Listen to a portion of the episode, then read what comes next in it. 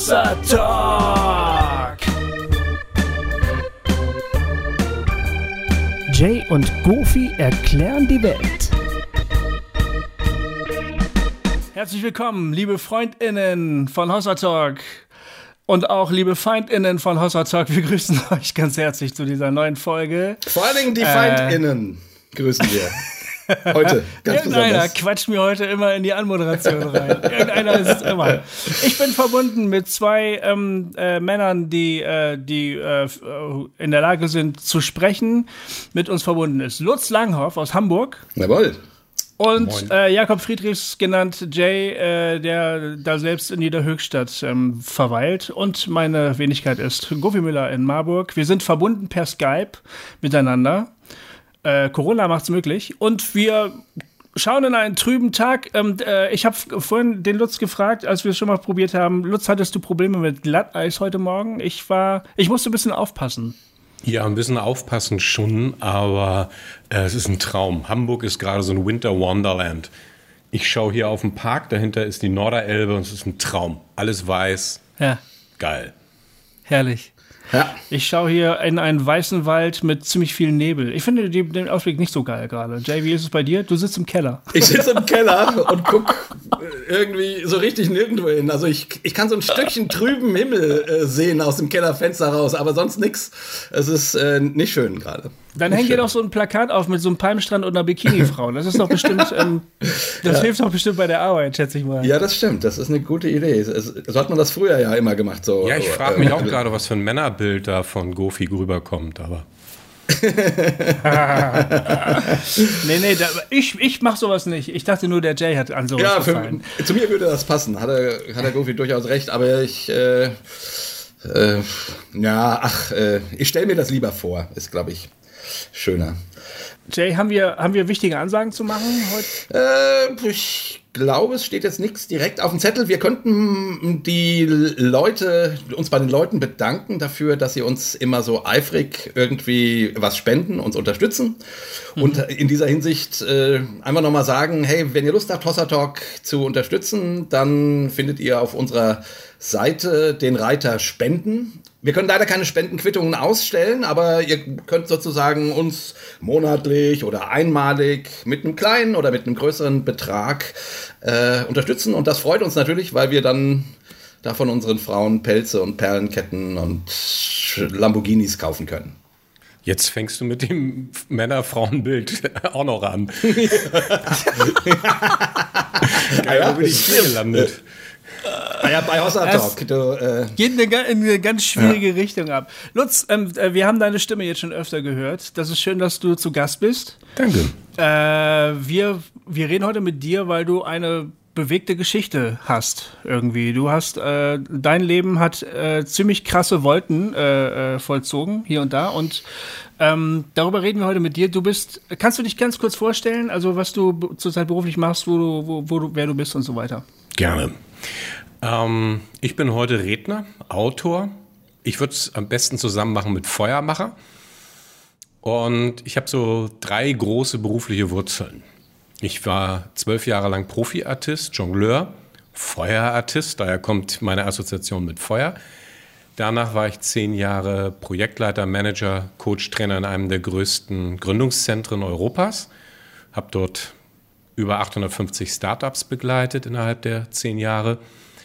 Äh, bin von Hause aus Diplom-Wirtschaftssoziologe, also habe das Ganze auch mal studiert und nehme diese drei großen beruflichen Wurzeln heute zusammen und halt Vorträge über unternehmerisches Denken und Handeln, über Mut und über innere Stärke.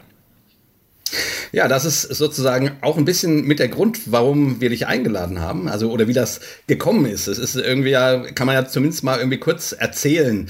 Äh, Lutz Langhoff, ne? Äh, wir haben deinen Nachnamen, glaube ich, noch gar nicht gesagt. Wir, wir kennen, wir zwei kennen uns seit, was ich, ich würde mal sagen, 20, 25 Jahren, irgendwie sowas.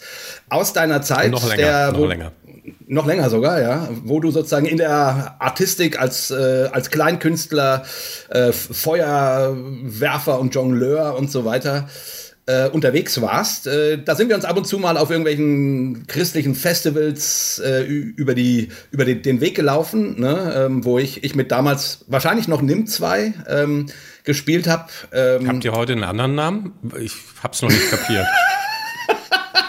das fragst du jetzt nicht wirklich, mein Freund.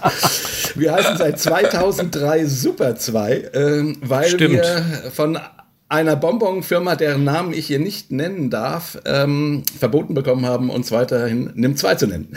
Aber das ist, also, also wir heißen inzwischen tatsächlich länger Super 2 als NIM 2. Ähm, aber, die, aber äh, bei ganz vielen Menschen hat sich das tatsächlich nicht rum, rumgesprochen. Und daran merkst du natürlich, dass die christliche Szene zwar die Idee Spektrum hat, aber keine echte Bildzeitung.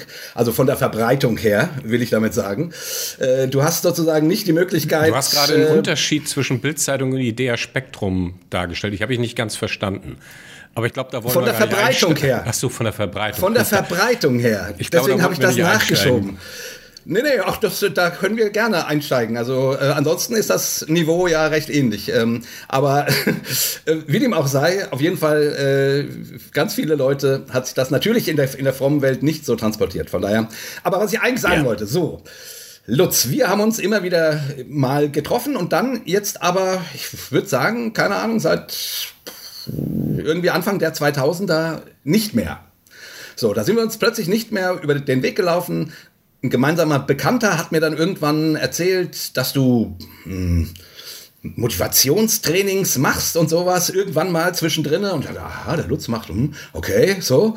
Äh, und dann war, war wieder lange nichts. Und dann äh, schriebst du mich neulich an, als ich auf Facebook meinen Rant äh, über die Donald Trump-Propheten geschrieben habe. So, ja. äh, da schriebst du mich äh, äh, an auf, auf Facebook und sagst, hey Jay, ja, verstehst du ja auch und so, aber du hättest durchaus mit dem, äh, du hättest also weiß nicht mehr genau, wie du es ausgedrückt hast, aber du hast gesagt, naja, du hättest sozusagen mit dem, zu dem Thema Prophetie durchaus auch eine positive Seite. Und dann dachte ich, ja, ja, ist ja interessant, erzähl mal, lalala. Ähm, äh, es ging ein bisschen hin und her. Und dann äh, sagtest du, dass du als Motivationstrainer tätig bist. So, also hast du so gesagt. Und da habe ich natürlich erstmal gelacht, weil mein Bild von Motivationstrainern kein gutes ist. Also ich sehe dann immer irgendwelche, äh, keine Ahnung, Jürgen Höllers, die da Leute auffordern, morgens vorm Spiegel sich an die Brust zu schlagen und ich kann es, ich kann es, ich kann es zu sagen. Und ähm, also du naja, warst beim Höller schon in der Veranstaltung, oder woher weißt du das? ich, äh, na, es, es gibt ja durchaus, äh, im, das Internet ist weit und tief, da kann man tief fallen, sozusagen. Nein, ja. nein, ich will gar nichts gegen den Herrn Höller sagen. Also es ist nur so ein Beispiel, einfach weil der Name einem einfällt. So gut, so gut kenne ich den gar nicht. Ne? Ich will da jetzt nicht irgendeine Klage an den Hals kriegen. Wie dem auch sei. Auf jeden Fall äh, haben, haben wir dann hin und her geeiert und dann, und dann habe ich gesagt, ja, das wäre doch mal ein spannendes Thema. Also ja. sowohl äh, dein Leben als auch Lutz Langhoff vom Kleinkünstler zum Motivationstrainer. Was macht er da und so? Und dann durchaus eben auch die Frage, keine Ahnung, vielleicht kommen wir auch noch mal aufs Thema Prophetie zu sprechen. Wäre ja spannend. So hast du dich ja gerade gar nicht vorgestellt, Lutz. Du hast nicht gesagt, du seist ein Motivationstrainer. Richtig. Deswegen wollte ich das nachschieben. Ja. Ähm, damit bin ich bei dir in den Kontakt gegangen, das stimmt, weil ich auch wusste, dass du darauf anspringst, also dass du emotional mhm. gleich voll bei der Sache bist. Wenn ich sage, hey, ich bin Motivationstrainer und Kapit Vollkapitalist, ähm, hat ja auch funktioniert. Äh, mal abgesehen davon, dass wir ja auch eine Geschichte haben, die ja. schon fast 30 Jahre her ist. Ich glaube, 92 das erste Mal über den Weg gelaufen. Ehrlich, 92? 92, Krass. ja. Und ähm, also wenn wir, wenn wir heute sprechen, ich habe so drei, drei, vier Themen. Das eine ist persönlicher Werdegang, wo ich auch von mir sprechen kann. Gerne auch mit Brüchen. Das ist ja immer eine Frage, wo bringe ich die ein, wo erzähle ich davon? Das ist, hey, es gibt auch eine Menge Tiefpunkte, nicht so schöne Sache, Punkte, wo man kämpft. Also ich habe zum Beispiel jetzt zehn Tage hinter mir, dank Corona ist das möglich, wo ich mir nur Zeit genommen habe, meine Ehe aufzuarbeiten, die vor zweieinhalb Jahren katastrophal gescheitert ist. Und habe jetzt gerade zehn Tage hinter mir, wo ich mich durch fünf alte Tagebücher gequält habe, um mal genau hinzuschauen, was lief da eigentlich schief. wo waren wir zueinander toxisch und so weiter.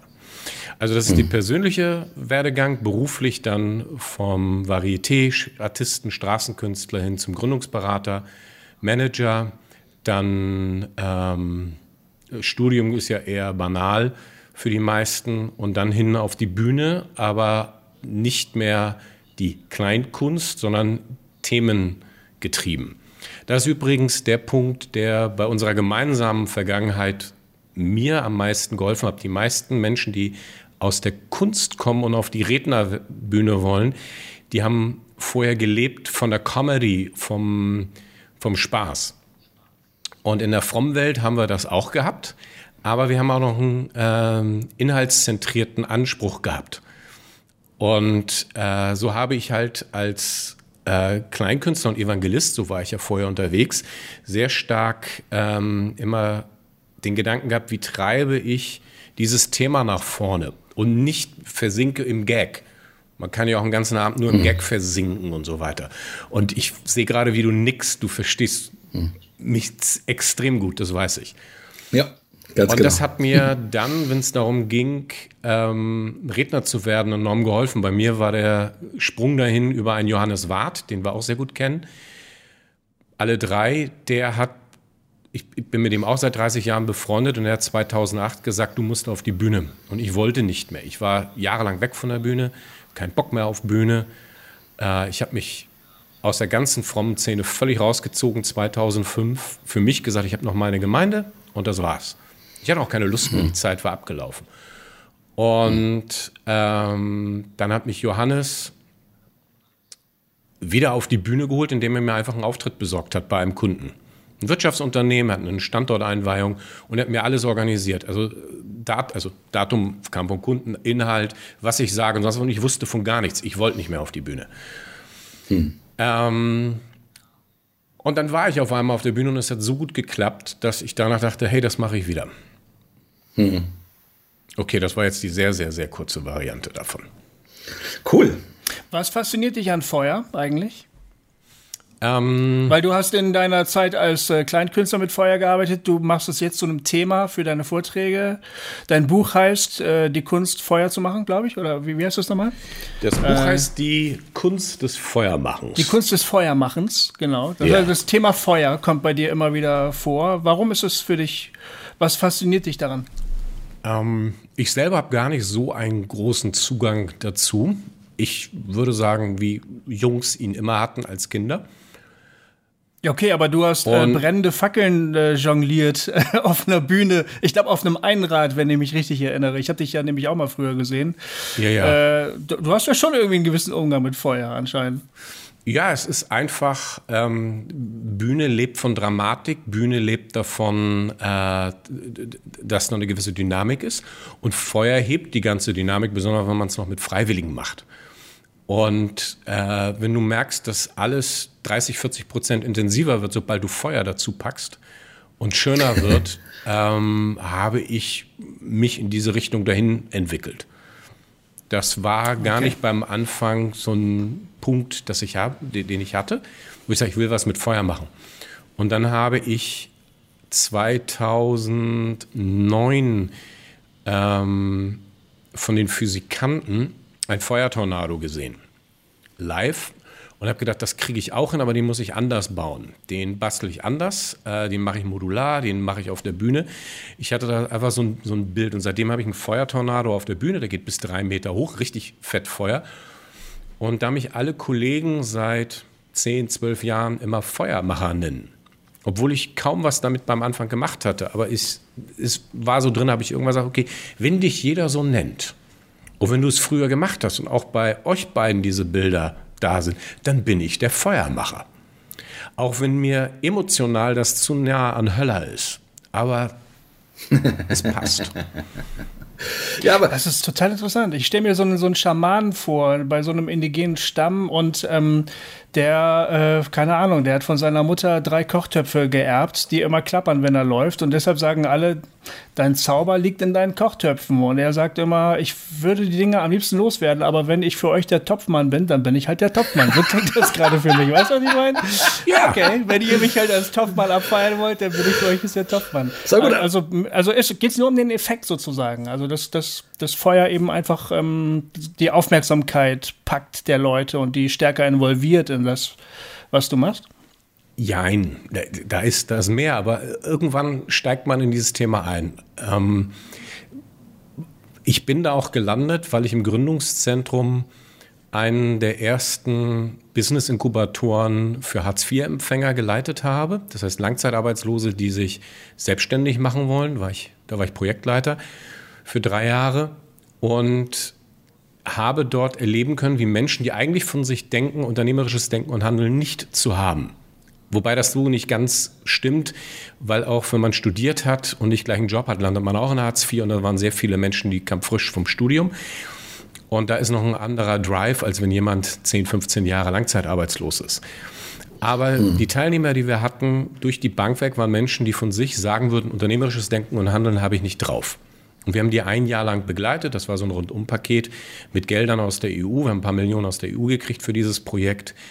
Und du hattest ein Jahr lang einen Coach, einen Trainer, alles, was du brauchst, um dich selbstständig zu machen. Und ich habe dort gesehen, wie Menschen unternehmerisches Denken und Handeln sich wirklich aneignen können. Wie sie durch Prozesse durchgehen und danach, nach einigen Monaten oder nach einem Jahr, eine, im unternehmerischen Sinne eine völlig andere Person steht. So, und dafür brauche ich eine Analogie. Und da ist mhm. Feuer machen einfach aus meiner Sicht perfekt. Ist ein bisschen schwer, die zu erklären, und das ist auch das Schwierige an meinem Buch.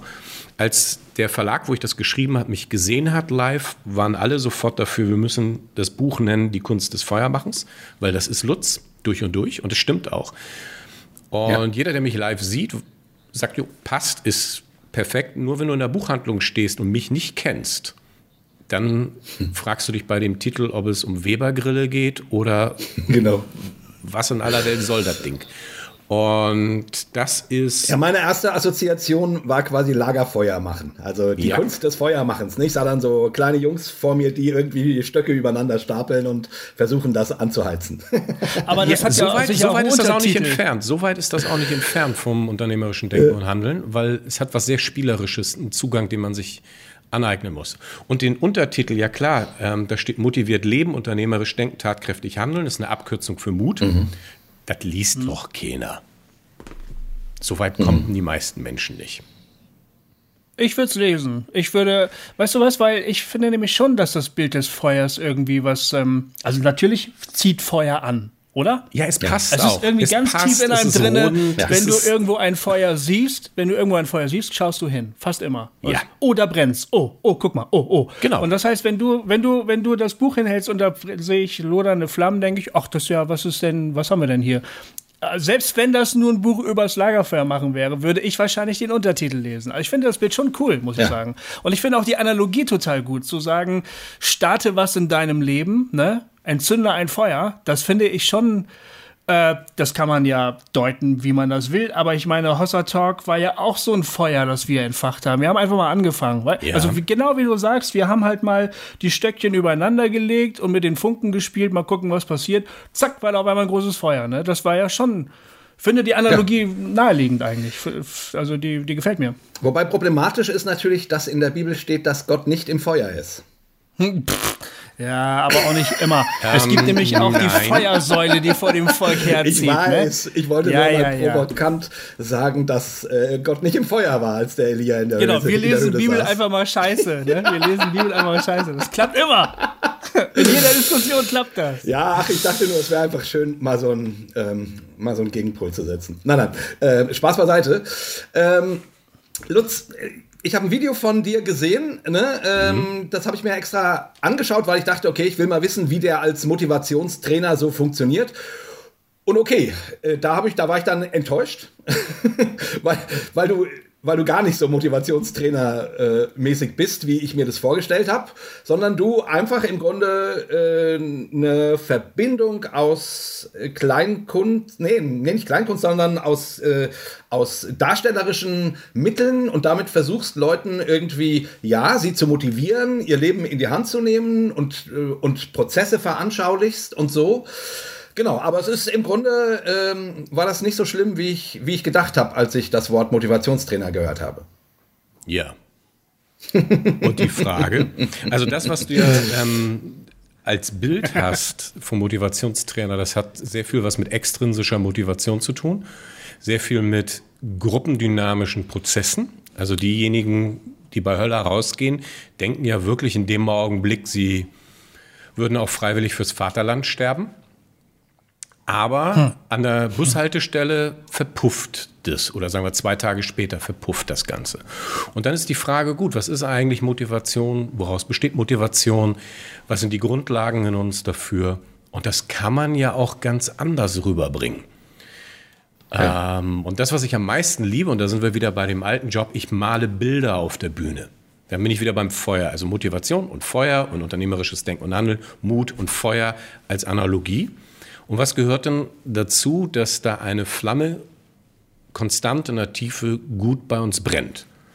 Und man darf auch nicht vergessen, das meiste, was wir an Motivationstrainern vor Augen haben, ich würde eher sagen, ähm, das trifft manisch-depressive Menschen, die gerade in ihrer manischen Phase sind. Also das hm. ist, was da rumläuft, nicht besonders gesund stellenweise.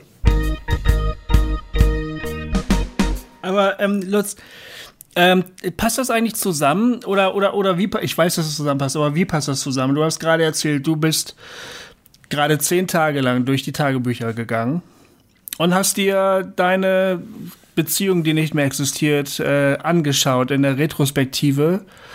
Ich weiß überhaupt gar nicht, wie du das psychisch ausgehalten hast. Ich, äh, wenn ich mich in die Situation versetze, äh, wird mir ganz schlecht, muss ich ganz ehrlich sagen. Aber du hast dich dem ausgesetzt mit einem mit dem Scheitern yeah. in deinem Leben.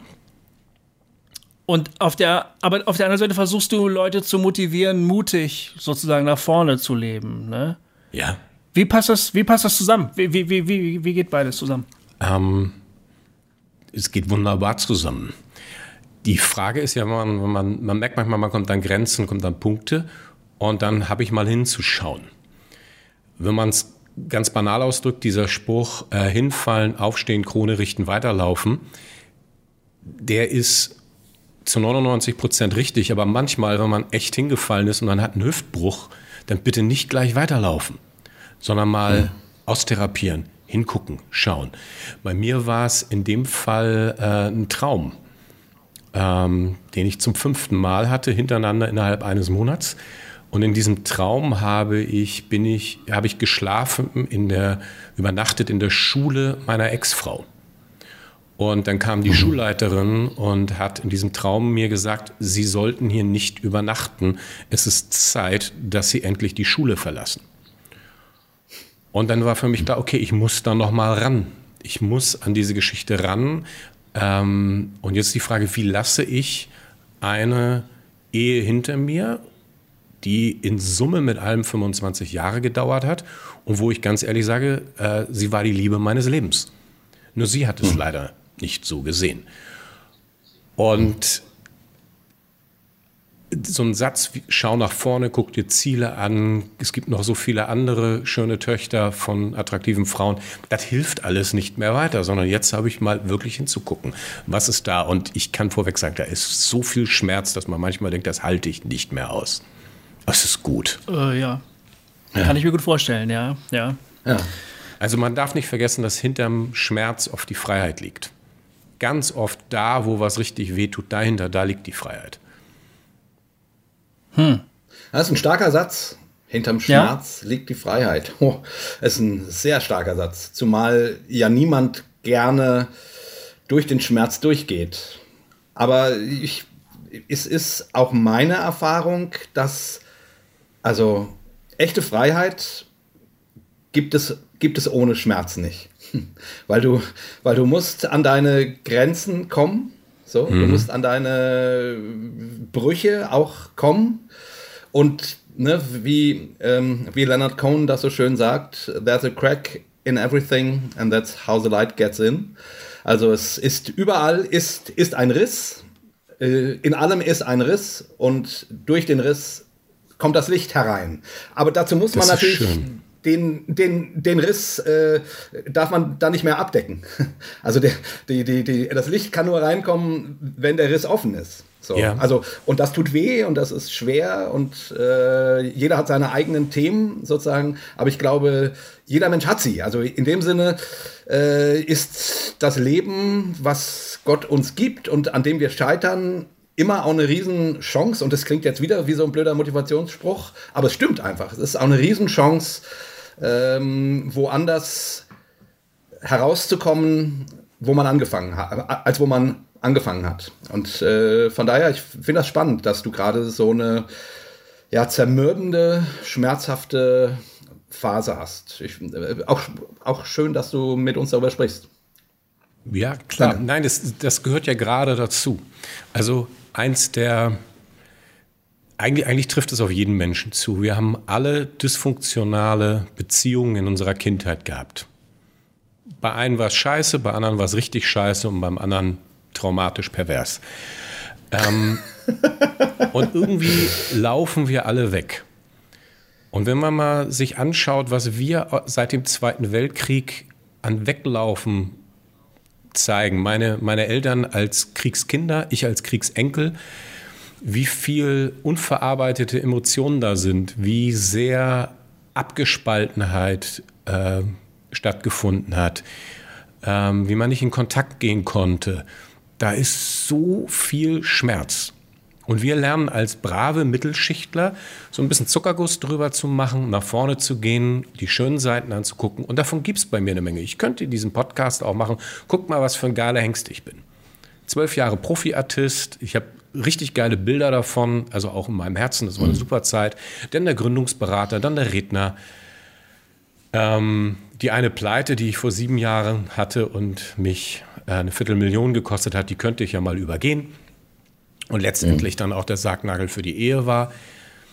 Aber äh, wenn wir jetzt uns anschauen, was ist wirklich Motivation und was treibt uns nach vorne, ist gerade die Aufarbeitung vom Schmerz eins der wichtigsten Sachen für Power, weil wenn die nicht aufgearbeitet ist, sind die ja weiter in uns drinnen. Wir haben so einen ganz zarten Zuckerguss ähm, vom Verstand drüber gepackt, aber diese Verletzungen sind ja noch in uns, die kosten uns ganz viel Kraft. Nehmen wir mal die Bühne ähm, als, als Beispiel, weil ihr das auch sehr gut kennt. Wenn ich Angst vor etwas habe, verwende ich immer Kraft, dass man das nicht sieht, dass, man, dass ich das überspiele. Also wenn ich Angst vor Ablehnung habe, dann geht so enorm viel Kraft da rein, diese Angst zu bekämpfen. Ein Teil davon ist mhm. sowas wie äh, Lampenfieber. Lampenfieber ist nichts anderes als Menschenfurcht, um diesen alten biblischen Begriff von Luther zu benutzen. Und da geht so viel Kraft rein. Und wenn ich lerne, mich selber anzunehmen, wenn ich lerne, loszulassen, dann habe ich auf einmal ganz viel Power für andere Bereiche.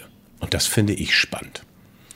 Und in mhm. dem Fall ist es auch so mit äh, der Ehe. Ich, ähm, es ist ja nicht das erste Mal, dass ich da Schritte gegangen bin, aber es gab so zwei Punkte, als ich die aus meinem Leben endlich rausgeschmissen habe. Das hat auch anderthalb Jahre gedauert. Von da an habe ich eine Stunde weniger am Tag geschlafen. Das heißt, in mir muss ein Prozess gewesen sein, der mir sehr viel Kraft gekostet hat, sodass ich länger, sogar länger schlafen musste. Hm. Darf ich, darf ich noch mal kurz fragen? Du hast das eben ja nur so angedeutet, eine unternehmerische Pleite vor sieben Jahren, die mit der Sargnagel für eure Ehe war. Willst du dazu ein bisschen mehr erzählen, damit das so ein bisschen deutlicher wird, was da passiert ist? Ähm, ja, als guter Gründungsberater bist du auch immer dabei und sagst, ich will selber durchstarten. Und dann war man immer auf der Suche, man schaut und guckt. Und dann ähm, hat jemand bei mir aus meiner alten Kirchengemeinde eine Firma gehabt, die ging in die Insolvenz. Und auf einmal sagt er, aber jetzt habe ich die Aufträge, die ich schon immer haben wollte. Und dann habe ich mir das alles angeschaut. Und das war so rund und so sauber. Was ich nicht wusste, ist, dass diese Aufträge gefälscht waren. Er hat diese Aufträge gefälscht, um Geld von der Bank zu kriegen Und ich bin rein und das sah aus wie, ja, so, so, so ein Nugget. Dafür hast du jahrelang hingekämpft. Dann bin ich reingegangen, habe die Firma aus der Insolvenz rausgekauft und ähm, witzigerweise steht drei Wochen, nachdem ich die Firma gegründet habe, in meinem Tagebuch der Name des vorherigen Inhabers und dann der beklaut dich. Also Punkt, Punkt, Punkt, beklaut dich. Und das ist ein Satz, den habe ich automatisch blind geschrieben. Das heißt, intuitiv wusste ich schon, ich bin einem Hochstapler auf den Leim gegangen, aus dem engsten Umfeld, aus dem Freundeskreis. Wir waren zusammen im Urlaub, die Kinder kannten sich, die Frauen kannten sich. Ähm, und da ist jemand, der ist über Leichen gegangen. Und danach, also da, es kommen noch so mehrere Sachen zusammen. Aber danach hat mich meine Kindheit, ähm, Mobbing-Erfahrung aus der Schule, dann diese gescheite Firma so eingeholt, dass ich danach äh, eine depressive Phase hatte. Hm. Und ganz ehrlich, wenn ich richtig ehrlich bin, die gehört zum guten Motivationstrainer dazu. Wenn du nicht ein paar Jahre darum kämpfst, um diesen ganzen Dreck und was das alle ist, dann bist du die ganze Zeit ja nur am Weglaufen. Ja. Hm. Ich meine das und, sogar ernst. Ich meine das wirklich ernst gerade. Ja, ja, ja, ja. Nee, das ist, verstehe ich auch. Also es ist ja auch sozusagen, also äh, gibt dazu zwei Seiten, aber die, also die Bühnenperson ist glaubwürdiger, wenn sie sagen kann und man das spürt, dass das stimmt. Leute, ich weiß, wovon ich spreche. Ja. Ich war am Ende und ich will euch heute ein paar Ideen mitgeben, die euch helfen können, wenn ihr auch gerade am Ende seid, äh, Schritte zu gehen, da herauszukommen. Ist bei jedem ja. Prediger äh, ja genauso. Ne? Also ja, wobei du gehst, mir, du gehst mir gerade auf den Sack mit der Aussage. Entschuldigung. Das muss ich dir gleich mal, ich muss ja auch mal genau sagen, warum. Ja, bitte. Ähm, da ist so eine Haltung drin, äh, ich war Sünder, dann habe ich Jesus kennengelernt und jetzt geht es mir gut. Und ja, genau. Ähm, ja, aber dann geht es immer darum, hey, mir geht es jetzt gut, ich bin jetzt der Starke und ich bin jetzt und jetzt zeige ich genau. euch mal. Und äh, das ist Leben nicht so und es kommt dann von so einer Haltung, ich zeige euch mal, wie es geht, weil ich habe es geschafft.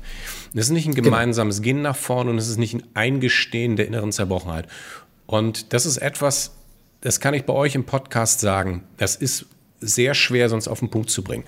Es gibt in Amerika einen sehr bekannten Motivationstrainer, der nennt sich selber The Pitbull of Personal Development. Mhm. Und er tritt mit einer richtigen Härte auf und die Bücher, New York Times Bestseller, die handeln immer davon, ähm, Selbstverantwortung, krieg dein Leben in die, auf die Reihe, äh, tritt dir in den Arsch, geh nach vorne. Und in seinem Buch ähm, Shut Up, Stop Whining, Get Alive, also halt die Fresse, hör auf zu heulen, fang an zu leben, setzt er sich mit seinem christlichen Glauben auseinander. Und er regt sich darüber auf, dass in seiner Denomination, die sie einmal im Jahr zusammenkommen und dann ein Glaubensbekenntnis aus dieser Denomination haben, ist eine relativ bekannte, und da drinnen bekennen Gläubige, dass sie Sünder sind. Mhm. Und er regt sich darüber auf, weil er meint, das macht Menschen klein, das macht Menschen kaputt und man sollte doch auf das Positive gucken. Und dann schreibt er wieder seitenweise, was alles dazugehört und was der Mensch kann und wie stark er ist und so weiter. Du hattest vorhin Leonard Cohen mit den Rissen und dem Licht. Und genau, glaube ich, da liegt einer der größten Schlüssel für eine schöne Gottesbeziehung und für auch eigene Motivation. Und das ist das Anerkennen der eigenen Zerbrochenheit. Ja. Und das ist dann eine Zerbrochenheit zum Leben. Die ist auf Gott gerichtet, wo er mit seinem Licht dann reinkommt. Und wenn ich die Bibel richtig verstehe an der Stelle, ist es etwas, was sich Gott zutiefst wünscht, dass wir in unserer Zerbrochenheit zu ihm kommen, in den Kontakt mit ihm treten und er dann mit seinem Leben in diese Zerbrochenheit reinkommt. Genau, und ich wollte nur kurz anfügen, weil du hast mich ja, ja nicht ausreden lassen. Ich sprach von der Bühnenperson. Ne? Ja der hilft so eine Geschichte. Aber eigentlich wollte ich dann sagen, eigentlich ist das auch, noch, auch nur Schall und Rauch, wenn es nicht wirklich tief geht und echt ist. Und sozusagen das, was du jetzt gerade ausgeführt hast, die, die, die, also ne, so eine, so eine, ich war ein Junkie und dann habe ich Jesus gefunden, hilft der Bühnenperson oder dem Prediger wahnsinnig gut, aber irgendwann spürt man, ja, das ist, äh, also wenn es nicht wirklich tief ja. geht und die, und die Schmerzen auch tatsächlich durchlitten sind und man irgendwie auch mit dem, auch mit dem Schmerz leben lernt, mit den Narben und sie nicht mhm. wegpredigt. So, dann, äh, dann bleibt es äh, irgendwie schal. Deswegen, also ich wollte das nur anf anf anfügen. Eigentlich wollte ja, ich ja. genau dahin, wo du gerade, worüber du gesprochen hast. Nee, das ist, ähm, ich, ich, ich liebe dieses Thema, weil die Frage so gut ist. Was sind Narben dabei? Sind es wirklich Narben? Ist das ausgeheilt oder ist es noch ganz viel Schorf? Ist da mhm. drunter alles wund? Und wenn wir, wenn wir hinschauen, da ist so viel Wundes. Ähm, einer der, das, was Motivationstrainer im großen Teil machen, ist auf Stärken gucken und am Mindset arbeiten. Und das ist gut. Das ist gute Arbeit. Auch Höller macht gute Arbeit in vielen Punkten. Mhm. Und ich habe auch schon etliche Menschen dahin geschickt. Und ganz ehrlich, euch beiden würde Höller auch gut tun, wenn es um Vertrieb geht. Nicht, wenn es um die Motivationsgeschichten geht. Nicht, wenn es darum geht, äh, ich bin der Tollste und schlag mir auf die Brust und so weiter, das ist lächerlich. Aber wenn es um Vertrieb geht, da würde der euch beiden echt gut tun. Hm. Aber bei Höller und bei einer öffentlichen Person ist mal hinschauen, mal wirklich hinschauen, aus welcher Haltung und Motivation der spricht. Okay, ich habe ihn jetzt die letzten drei Jahre nicht gesehen, aber ich war vorher öfters bei ihm, insgesamt fünfmal. Bei Höller siehst du noch den kleinen Jürgen, den 14-jährigen Teenager mit seinen Wunden. Innen drinne ist er diesen Punkt nie angegangen. Und jetzt reden wir über jemanden von außen, rede ich mal ähm, über mich selber dabei. Ähm, ich habe ich hab harte Mobbing-Erfahrungen in der Schule gehabt. Ein Therapeut meinte mal zu mir, jetzt hören Sie mal auf, von Mobbing zu reden, das geht Richtung Folter. Und da war eine Klassenreise, sechste Klasse, und ich wurde von allen Jungs der Stufe mit Gummistiefeln verprügelt. Ich hatte danach Hämatome am ganzen Körper, auch im Gesicht. Alles Krass. nach außen geleugnet, alles. Ähm, und, und, es waren nicht nur, also es war wirklich alle reingeprügelt, bis auf zwei Jungs, die sich nicht beteiligt haben.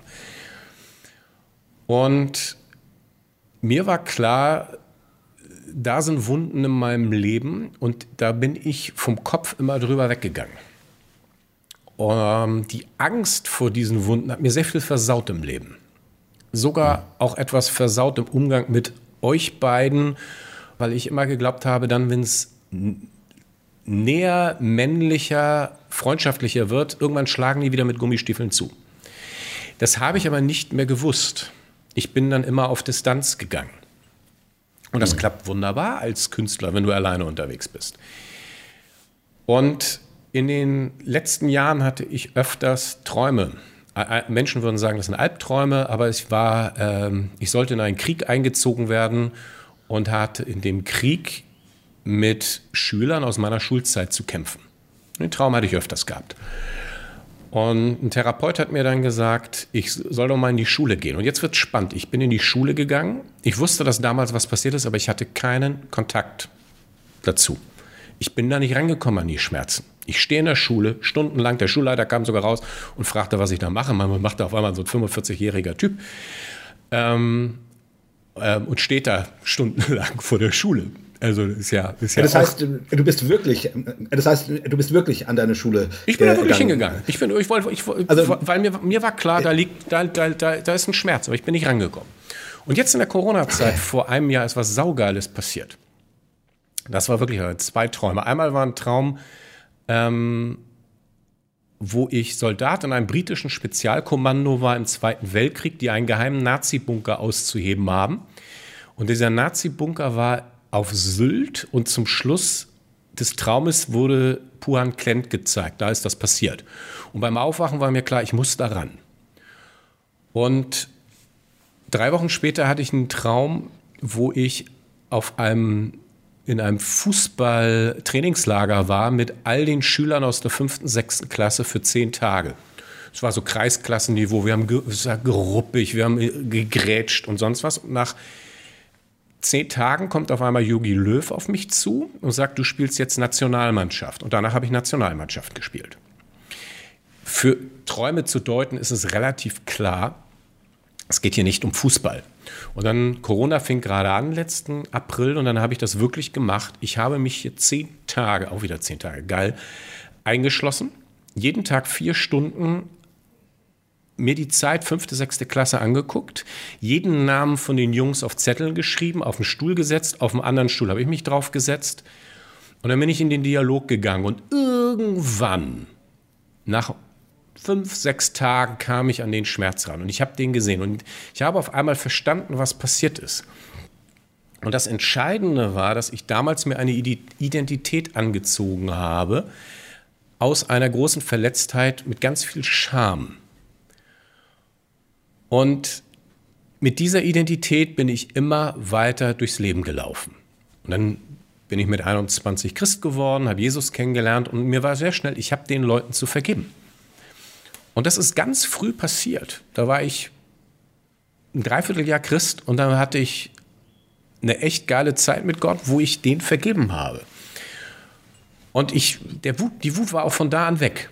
Aber was ich nie mir angeschaut hat, das war die Beziehung zu mir selber. Ganz groß geprägt von Scham, ganz groß geprägt von Selbstablehnung. Und das ist mhm. einer der Punkte, wo, wo Selbsthass größer geworden ist in meinem Leben. So, und ich. Scham, Scham deshalb, weil, Scham deshalb, weil du das dir hast antun lassen. So, war, war das der Grund der Scham? Ja. Oder, oder wo kam die? Ja, du ja. hast dich selber. Dass du einfach, dass die, diese, diese, dass du zu diesem Opfer, dass du dich zu diesem Opfer hast machen lassen und nicht aus dieser Rolle ausgebrochen bist. Genau. Oder? Ja. Hm? Ähm, das geht eigentlich allen Opfern von Missbrauch, egal in welchem Bereich das ist. Und diese Identität mit der bin ich ewig weiter durchs Leben gelaufen. Und dann packst du diesen Deckel drüber. Ich bin ja nicht ganz doof. Ich habe auch noch ein paar Ausbildungen mehr, als ich vorhin gesagt habe. Äh, mir fehlt nur noch eine Abschlussprüfung, dann wäre ich auch noch ein Pastor. Ich habe auch noch Theologie an der Uni Hamburg studiert, äh, eine Pastorenausbildung in einer Freikirche gemacht. Da sind etliche Sachen dabei. Und ich kann vom, intellektuell vom Intellekt wunderbar darüber gehen, aber die Verletzung, die schoss rein und dafür war ich ziemlich bekannt. Auch das war in den Tagebüchern jetzt mit der Ehe, als ich durchgegangen bin, ähm, wie sehr ich Menschen verletzt habe und immer wieder geschossen und nochmal einen rein. Auf der Bühne war es geil, dafür werde ich bezahlt, dafür wurde ich geliebt. Im Privaten ist das nicht ganz so angenehm. Und dann war das Entscheidendste, dass ich in die, in die Selbstbeziehung gekommen bin und zu mir selber sage, ich nehme dich an, Lutz, dieser kleine, ich mag dich. Und das fühlte sich in dem Augenblick an, als müsste ich mir ein Messer ins Bein rammen. Das waren Widerstände bis zum geht nicht mehr. Äh, das Ganze therapeutisch begleitet. Und ich kann sagen, dass seitdem mein Leben etwas völlig anderes ist. Eine hm. andere Freiheit im Umgang mit anderen Menschen, eine andere Freiheit zu mir selber, eine andere Freiheit auf der Bühne, obwohl ich seitdem nur Webinare gegeben habe, aber ich merke, was für eine Freiheit da ist. Äh, Lampenfieber ist fast aus meinem Leben verschwunden. Ich bin, ich bin so happy darüber, dass in diese Risse des Lebens wirklich Licht gekommen ist. Und jetzt ist die Frage dabei, wenn man sowas hat, ist das eine Narbe, wo es unten, wo man sagt, ja, ich habe was und die hat mich hart und stark gemacht? Oder bin ich irgendwann in die Beziehung zu mir selber gegangen und nehme mich an. Und jetzt sind wir nämlich bei der ganz entscheidenden Frage. Das ist wieder was ganz Frommes. Die meisten Motivationstrainer sagen an der Stelle, geh in deine Stärke, geh in den Stolz, geh in das, was du toll kannst. Aber innen drinne bleibt der einsame, verletzte kleine Junge oder das kleine Mädchen. Hm. Und ähm, die christliche Antwort ist darauf eigentlich, geh in die Liebe. Nimm dich hm. an. Und das ist für mich einer der schönsten ähm, Erfahrungen der letzten Jahre, jetzt auch Aufarbeitung der Ehe, wo ich einfach Ja zu mir selber sage. Weil ich habe mich so abgelehnt über diese gescheiterte Ehe, auch schon die Jahre vorher. Die Ehe war nie richtig gut. Wir haben immer gekämpft.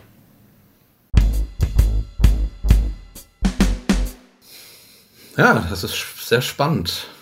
Danke. Sehr, sehr spannend was du da erzählst. Äh, ich meine, das klingt jetzt nun, du hast es eben in einem Nebensatz gesagt, therapeutisch be begleitet. Ne? Am Anfang klang das so ein bisschen, der Lutz legt, legt sich ein paar Zettel auf Stühle und macht dir seine Privataufstellung. So. Ne? Ich bin ja auch aus der Branche, ne? ich weiß, wie, äh, wie, wie Aufstellungen funktionieren und so. Ähm, ähm, also so Gestalttherapie, äh, therapeutische Ansätze und so.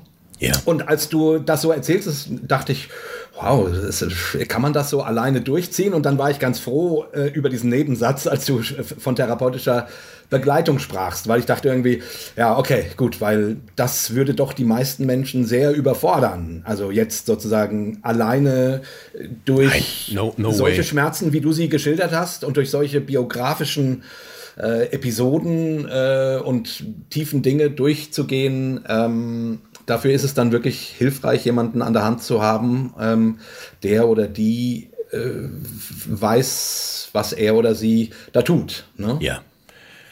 Ähm, denn sind ja auch Jahre, also sind schon ein paar Jahre der Aufarbeitung dahinter, ähm, konstanten Dranarbeiten. Und dann sind wir beim nächsten Punkt, der ganz wichtig ist im Kontrast zur klassischen Motivationstheorie, also Motivationstrainer, wo wir dabei sind, ähm, und auch zu ganz vielen Quick-Fix-Lösungen, die man so im Internet findet, wie man dann Selbstablehnung am Wochenende hinter sich lässt und so weiter. Eins der, mhm. der wichtigsten Sachen, wenn man vom, vom, höchsten Gebot kommt, liebe den Herrn, liebe den Nächsten und liebe dich selber. Dreifaltige, also das, das ähm, Dreifachgebot der Liebe, ist dieses sich selber lieben, in eine gute Beziehung zu sich selber zu kommen eine der ganz großen Herausforderungen, auch aus dieser, dem Gedanken der Motivation. Und alle Quick-Fix-Lösungen untergraben das. Und in eine gute Beziehung zu sich selber zu kommen, das braucht Zeit. Das ist Auseinandersetzung, das hat sehr viel mit Hinhören zu tun. Ähm, ich habe auch ziemlich viele Träume gehabt über äh, Kinder, die stehen im Regelfall in der Symbolsprache für die eigenen Emotionen und äh, wie die vernachlässigt waren, wie die, äh, wie es uneheliche Kinder waren, wie ich kaum Zugang dazu hatte. Obwohl ich auf der Bühne und auch im Freundeskreis als hochemotionaler Mann und wenn sogar als Vorbild gesehen wurde, wie ich umgehe mit meinen Schwächen, Emotionen, über all diese Jahre und trotzdem dieses, dieses genau hinschauen, wie geht's mir, was macht das mit mir, ähm, was erlebe ich dabei? Und ich bin so dankbar für diesen Prozess. Das ist echt geil. Hm.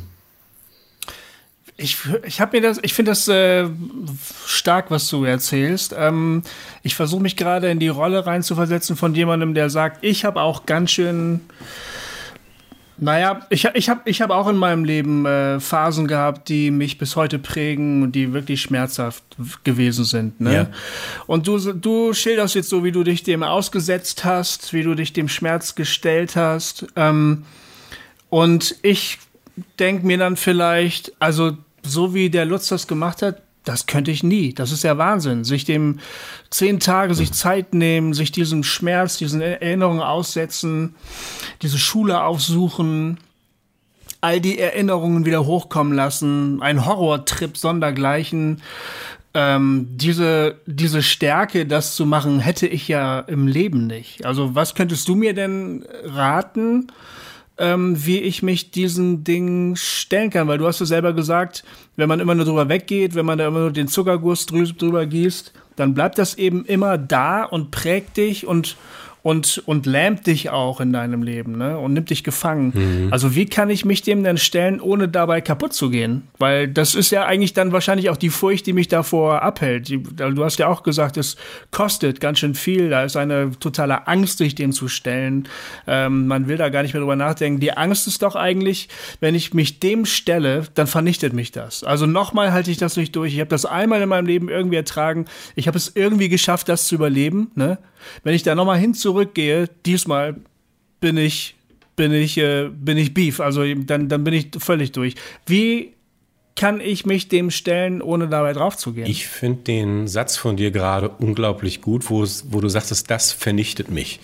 Ich habe ja eine Mordsangst vor Punkten, wirklich hinzuschauen. Und hätte ich nicht die wirtschaftliche ähm, pleite gehabt vor sieben Jahren, hätte ich nicht die Depression und die gescheiterte Ehe, hätte ich mir das nie im Leben angeschaut. Ich hätte so einen wunderschönen Film des Wohlstandes drüber gelegt, guck mal, mir wird's gut. Und in vielen Punkten klappt das ja auch. Mann, ich kann gut reden, ich sehe nicht völlig hässlich aus, äh, ich kann auftreten, ähm, ich kriege das ja vor mir selber und nach außen immer gut dargestellt. Guck mal, mir, so gut geht's mir. Ähm, mhm. Habe ich ja auch viele Jahre selber geglaubt. Und jetzt kommt die Frage, wie komme ich dazu, dass ich da endlich einmal hinschaue? Ähm, ich glaube nicht, dass das von heute auf morgen geht, dass es viele, viele kleine Schritte sind. Für mich ist der geilste Schlüssel, den es gibt, sind Träume, weil ich glaube, dass wir mhm. nachts diese Sachen sehr, sehr stark bearbeiten und schrittweise hingehen. Ich finde das interessant. Ich habe ein Tagebuch jetzt gelesen, das ist vor 25 Jahren hatte ich, ein, hatte ich auch Träume über diese Themen. Und dann steht noch drüber, ich hatte einen Albtraum und ich bin weggelaufen und ich habe nachts geschrien. Und äh, in den letzten Jahren über die gleichen Thema Träume. Die Träume waren auch genauso intensiv, aber ich habe die bin aufgewacht und dachte, geil, ich komme jetzt ran. Jetzt weiß ich, worum es geht. Ich weiß, dass mhm. es äh, da Sachen aufzuarbeiten gibt. Ähm, das ist dieser Prozess, dass man sich, dass man sagt, ich gehe dem schrittweise näher ran. Und dann ist das, glaube ich, das, was mich an der frommen Szene am meisten ankotzt das, was der Schlüssel ist. Wenn ich glaube, dass Jesus mich liebt, dann liebt er mich doch auch in meinen Brüchen. Nein, gerade deswegen liebt er mich. Er liebt mich ja, also hätte ich nur tolle Seiten, da kann ja jeder mich mögen.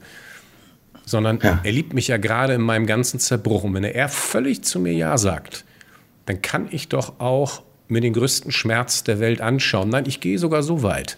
Ich kann es mir für mich, nee, ich würde sagen, ich glaube, ich, Mann, wie drücke ich das am besten aus? Ich habe über das Thema noch nicht gesprochen öffentlich. Ähm, hm. Wenn ich glaube, dass Jesus mich liebt, dann kann ich es mir anschauen und wenn ich es mir anschauen kann, dann glaube ich, dass ich wirklich geliebt bin. Sonst glaube ich es ja nicht. Weil dann lasse ich ihn ja da nicht ran.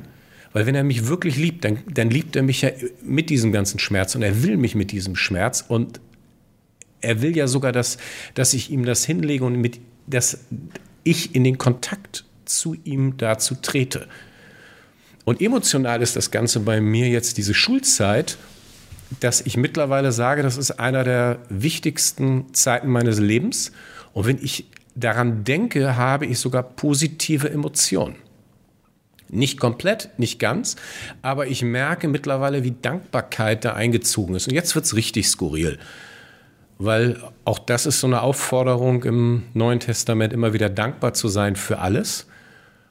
Und es hat ja nicht eine Dankbarkeit, die in sich alleine dasteht, sondern die im Kontakt zu Gott lebt. Also dass diese Dankbarkeit aus meiner Beziehung zu ihm herkommt. Und das sind, das sind die vielen kleinen Schlüssel, die Schritt für Schritt das aufbauen, dass man da in die Freiheit reinkommt, die er einschenken möchte. Also, also dankbar wofür, stellt sich doch sofort die Frage, oder? Wofür, wofür dankbar? Also Ganz konkret? Ähm, dass ich ihn kennenlernen darf, dass ich sehe, was Vergebung ist, dass ich sehe, was das Kreuz ist, was, dass ich sehe, was es heißt, er hat meine Schmerzen getragen, dass ich sehe, dass hm. er mich ganz macht, dass ich sehe, wie zerbrochen ich bin und das völlig in Ordnung ist, dass ich sehe, dass er das Leben ist und das finde ich einfach nur geil. Also quasi, wie man es in diesem Blick, äh, in diesem bisschen trivialen Spruch ja doch auch ausdrückt, quasi ähm, in, in die Sonne schauen, damit die Schatten hinter dich fallen Wobei du jetzt sich sehr intensiv mit deinen Schatten auch auseinandersetzt. Also ich, ich habe so ein bisschen das Gefühl, das ist so eine Wechselwirkung. Ne? Du, du drehst dich um und, und siehst deine Schatten an und denkst, boah, Mann, das ist ganz, ganz schön viel. Und dann, äh, und dann schaust du wieder in die Sonne und denkst, ja, aber hier ist das Licht, was mein Leben hell macht ja. und was auch, was auch diese schwierigen Dinge hell macht, so, und dann drehst du dich wie wieder um und schaust dir deine, deine Schatten, also deinen Schatten an. Ist, ist das so? Also ist das so eine Art Wechselarbeit? Ähm, da ist eine Wechselarbeit. Ähm, und ich glaube, das, was ich nicht gut konnte, nee, das stimmt so nicht, aber dieses, dieses konsequent auf ihn schauen dabei und seine Haltung zu mir und gleichzeitig in die Selbstannahme gehen, also in die Beziehung zu Gott, in die Beziehung zu mir. Und ich bin vom Typus ein hochsensibler ein sehr, ich war ein sehr zartes Kind, ein sehr sensibles Kind. Das mag man jetzt nicht glauben bei zwei Meter Körpergröße und der Stimme. Und mhm. ähm, habe mir zu viel im Negativen zu Herzen genommen. Also man konnte mir sehr schnell, sehr schnell ein schlechtes Gewissen einreden. Und so war eine Selbstbespiegelung im Negativen, wo ich mich gekreist habe. Äh, sehr stark gespeist aus äh, einem ganz schlechten Selbstwertgefühl.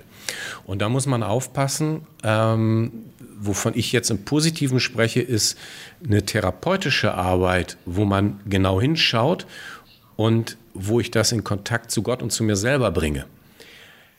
Ähm, das führt zum Leben. Wenn ich aber mhm. äh, um mich selber kreise, wie schlimm ich bin und wie schlecht ich bin und was alles schief geht, dann bin ich in meinem Sumpf und die zieht, das zieht mich runter. Ich habe dazu noch eine Frage, die mir die ganze Zeit kam, während du jetzt auch so erzählt hast und gesprochen hast. Ich glaube, eine Menge von unseren Hörern äh, sind ja aufgewachsen mit so einer Theologie, der Mensch ist schlecht. Du ja. bist schlecht. Deswegen musste Christus sterben. Ne? Paulus im Römerbrief, da ist keiner, der Gutes tut, auch nicht einer.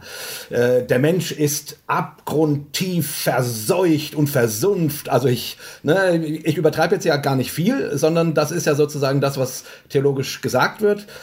Und deswegen musste Christus quasi in die tiefsten Tiefen steigen, um den Menschen zu erlösen. So, also, mhm. das, äh, also, diese, also diese Lehre ist äh, für viele notwendig, um das Kreuz zu rechtfertigen. Warum das Kreuz äh, ja. äh, zur Erlösung notwendig war.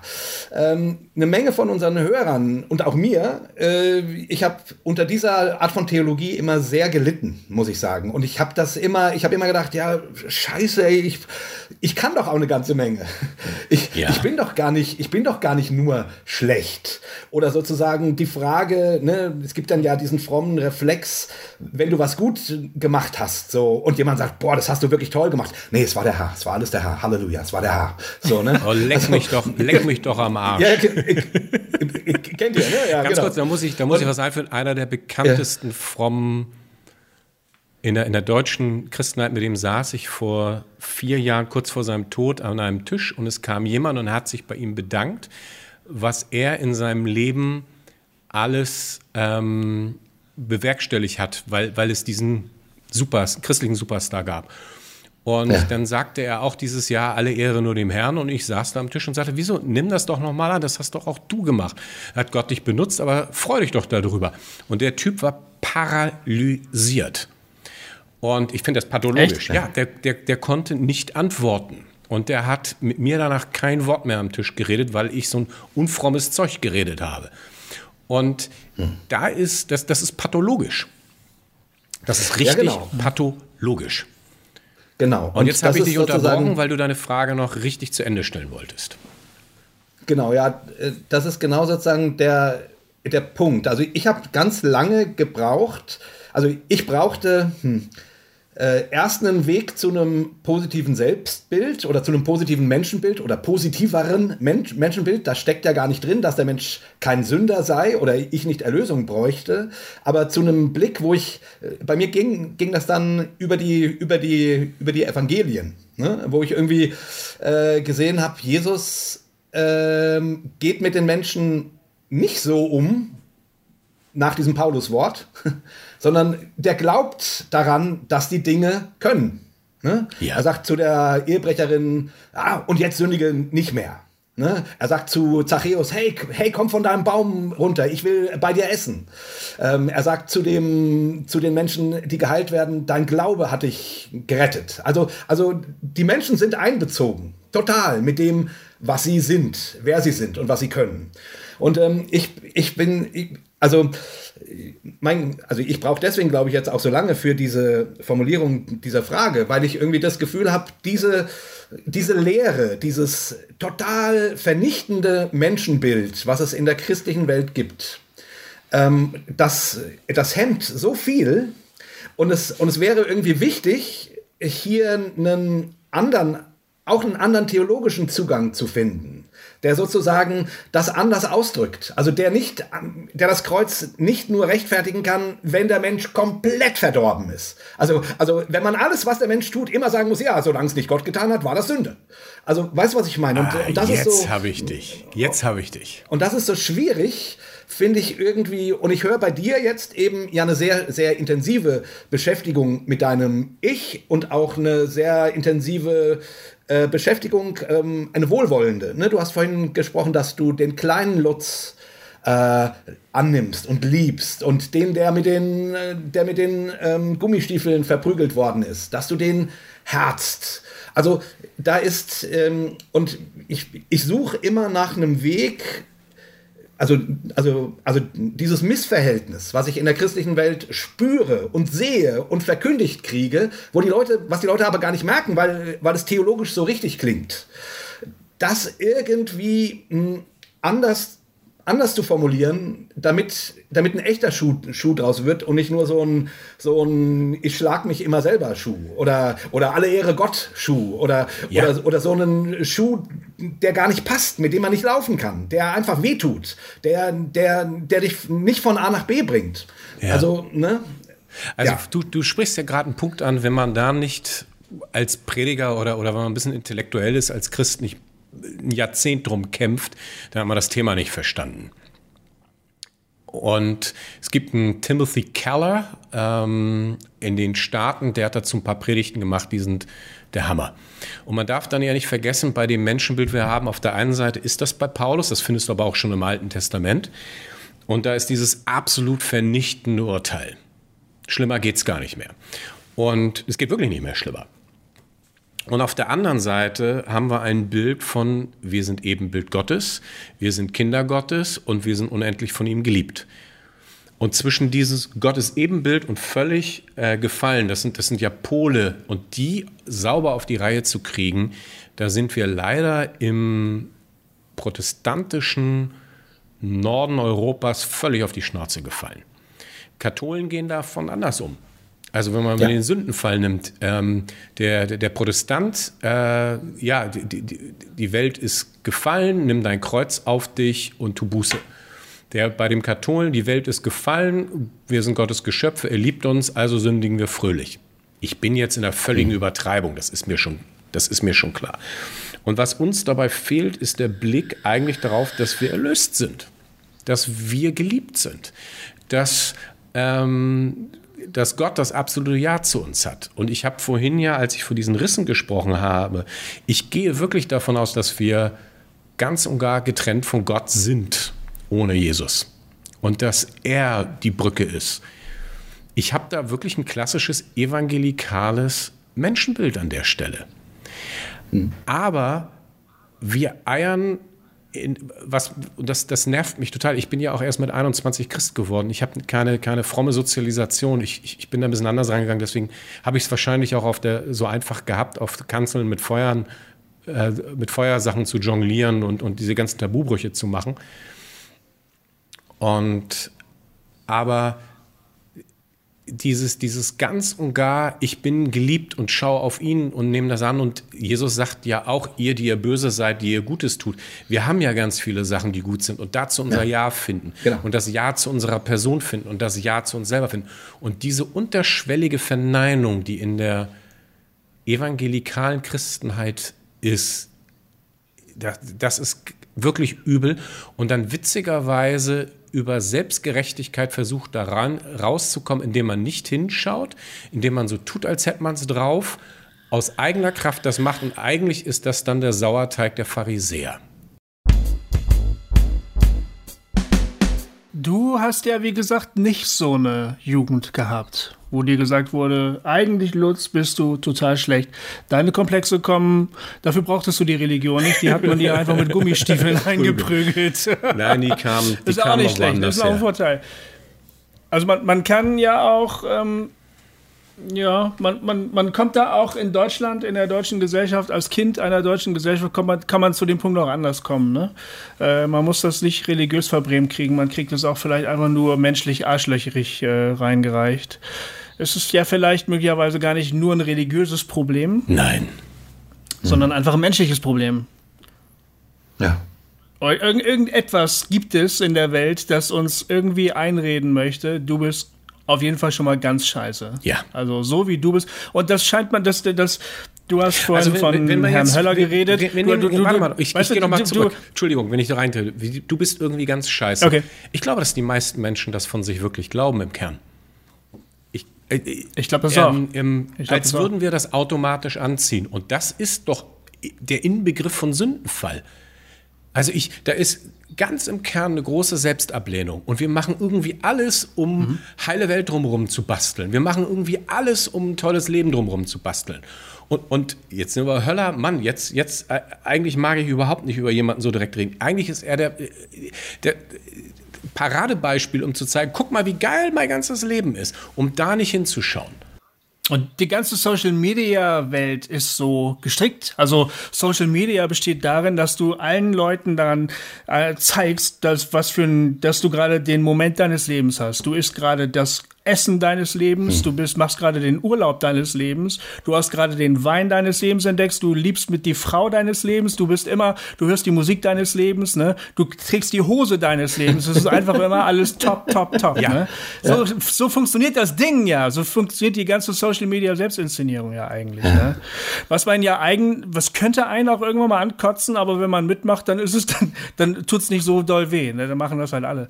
Eigentlich ist es total schräg. Ähm, weil die Frage ist ja, genau wie du gerade gesagt hast, wovon lenken wir uns eigentlich die ganze Zeit ab? Wieso ist denn das so wichtig, das immer wieder so stark zu betonen? Ja, ja mein Ansatz wäre an der Stelle tatsächlich, äh, wie heißt es so schön, ähm, das griechische Wort für Positum, also für etwas Positives, ist nicht, ist gar nicht das Positive, sondern das Ganze. Also Positum bedeutet alles. Mhm. Und mein Ansatz wäre an der Stelle, und da bin ich auch tatsächlich dann der katholischen äh, Lehre näher als der protestantischen, die, die eben immer, immer auf diese, auf diese, nein, der Mensch muss total verdorben sein, äh, Nummer abfährt, bin ich eher der, ähm, eher der katholischen Lehre näher, die sagt, in jedem Menschen ist ein göttlicher Funken. Der Mensch kann Gutes tun und er kann Schlechtes tun. Der Mensch ist ein Sünder, ja, der Mensch braucht Erlösung, aber der Mensch kann auch eine ganze Menge, weil weil Gott es in ihm angelegt hat. Also yeah. der Mensch, also ne, dieses, dieses ganze Sehen. Wir versuchen das hier bei Hossa Talk ja im Grunde auch, ne, dass wir von unseren Schwächen erzählen und von unseren Stärken, von unseren Zweifeln, von unseren äh, Siegen. Ähm, ne? Also wir versuchen irgendwie so zum an das Leben so gut es geht und objektiv geht es natürlich nie, äh, aber so gut es geht eben ganz anzugucken mit yeah. mit allen Seiten. Oder Aber vielleicht, ich, vielleicht kommt man dem Ganzen noch ein bisschen Ansatz. näher, wenn man sagt, dass dieses, dieses Getrenntsein von Gott absolut ist. Aber ähm, ich in der Beziehung zu mir selber und zu anderen und dem, was ich kann, da ist so viel äh, Gutes. Dafür brauche ich auch Gott nicht. Und um ein tolles Leben zu leben in vielen Punkten, brauche ich Gott auch nicht. Aber wenn ich mit ihm leben will, dann ist die Tür, gibt es nur eine Tür und die heißt Jesus. Naja, okay. Nee, finde ich, äh, äh, also finde ich, äh, also ähm, ähm, ich, ähm, ich zögere deswegen so, weil mir, also weil ich dem ja eigentlich zustimme und gleichzeitig äh, klingt das für mich äh, zu sehr nach dem, was ich äh, Jahrzehnte von christlichen Kanzeln gehört hatte, wo ich immer wieder das Gefühl hatte, oh, ihr, also ja. Ihr, ich weiß ihr, ja, was du, also ich weiß so auswendig, was du meinst. Ich, ich, ich habe das Gefühl, ja. als ich sehe deinen Gesichtsausdruck gerade, der ja, kenne ich. Genauso. Und es, es, es, gibt ja auch Gemeinden, da war man, ähm, und da habe ich nur gedacht, hier möchte ich nicht tot vom Zaun hängen. Ja, Boah, genau. was, was habt ihr hier, wie, wie geht ihr miteinander um? Und ich, genau, also ich, ich habe halt ein, ich habe ein theologisches Problem damit, äh, ich, ich, wenn Gott das Gute an und für sich ist, ja. dann gibt es nichts Gutes auf der Welt, wo er nicht irgendwo drin ist. Du hast gerade genau. gesagt, dafür brauche ich Gott nicht. Äh, eine Nähe zu mir selbst, eine gute Beziehung, ähm, den Genuss des Guten im Leben und so weiter. Ich glaube, die, ich glaube, das ist falsch. Ich, ich denke nicht, dass es möglich ist, ähm, äh, ohne dass Gott letztlich doch irgendwo ganz unmittelbar in der Nähe ist. Also ähm, klar, du hast gerade mehr so dieses Getrenntsein von Gott betont. Ähm, also du hast sozusagen, äh, oder sagen wir mal so, die evangelikale Theologie, die du gerade nochmal äh, kurz gesagt hast, das ist ja eine sehr, sehr starke Zuspitzung. Und ich glaube, in bestimmten Lebenssituationen finde ich das so zugespitzt formuliert hilfreich. Ne? Ich glaube nur ehrlich gesagt nicht, dass es die Wirklichkeit beschreibt. Mhm. In allem. Denn wenn ich zum Beispiel jemanden treffe, der sagt, äh, ähm, ich weiß jetzt nicht ganz genau, wovon du da mit deinem Glauben redest, aber ich sag dir mal kurz, wie ich lebe und wie ich die Welt äh, empf empfinde, ähm, was ich alles tue, damit es gut wird hier. Dann muss ich sagen, ich habe nicht den Eindruck, dass uns so wahnsinnig viel trennt, außer vielleicht, dass ich sage, ich bete zu Jesus und glaube, dass der mich äh, in die Nähe Gottes bringt und du weißt das gerade noch nicht so genau. Aber so wie du handelst, denke ich dann, würde ich mir wünschen, viele Christen würden das tun, was du da gerade tust. Ne? Äh, und das finde ich ja, das ist, das ist dann der sozusagen der, der praktische Widerspruch. Theologisch ganz ganz sozusagen rudimentär auf den Punkt runtergebrochen, würde ich dem vielleicht sogar zustimmen, was du sagst. In der Praxis äh, funktioniert das so gerade nicht. Du hast gerade gesagt, es gibt Gemeinden, da möchtest du nicht tot vom Zaun hängen. Genau, die kenne ich auch, ne? Und das angeblich Gute, äh, dass die Menschen jetzt alle durch Jesus Christus in ihrem Leben haben, das wird komischerweise nicht besonders stark sichtbar. Auf der anderen Seite, wenn du mit irgendwelchen Leuten auf dem Mittelmeer fährst und Leute einsammelst, ne, die da gerade äh, ersaufen, wo das Gute geschieht und wo das Leben gerettet wird, wo an Bord aber möglicherweise nicht gebetet wird, sondern Karl Marx gelesen wird, da habe ich das Gefühl, ähm, da, da ist das Gute mehr sein. als weil, genau, da möchte ich gerne dabei sein, ja. weil das Gute scheint hier wirklich sehr unmittelbar da zu sein. So, weißt du? Und, und dann, dann löst sich diese, wie, wie, gesagt, diese stark zugespitzte Theologie, in manchen Lebenssituationen halte ich die für sinnvoll und habe die selber auch gepredigt. In anderen Lebenssituationen habe ich das Gefühl, das beschreibt nicht die Wirklichkeit, die ich gerade erlebe. Ja. Und deshalb hat, äh, Jay gerade so sparsam geguckt, ne? weil, weil denke ich mal, weil genau. du gesagt hast, Jay, hm, kenne ich, hm. habe ich auch schon mal gedacht, aber I don't know. Ja, genau. das ist so ein bisschen so, weißt du?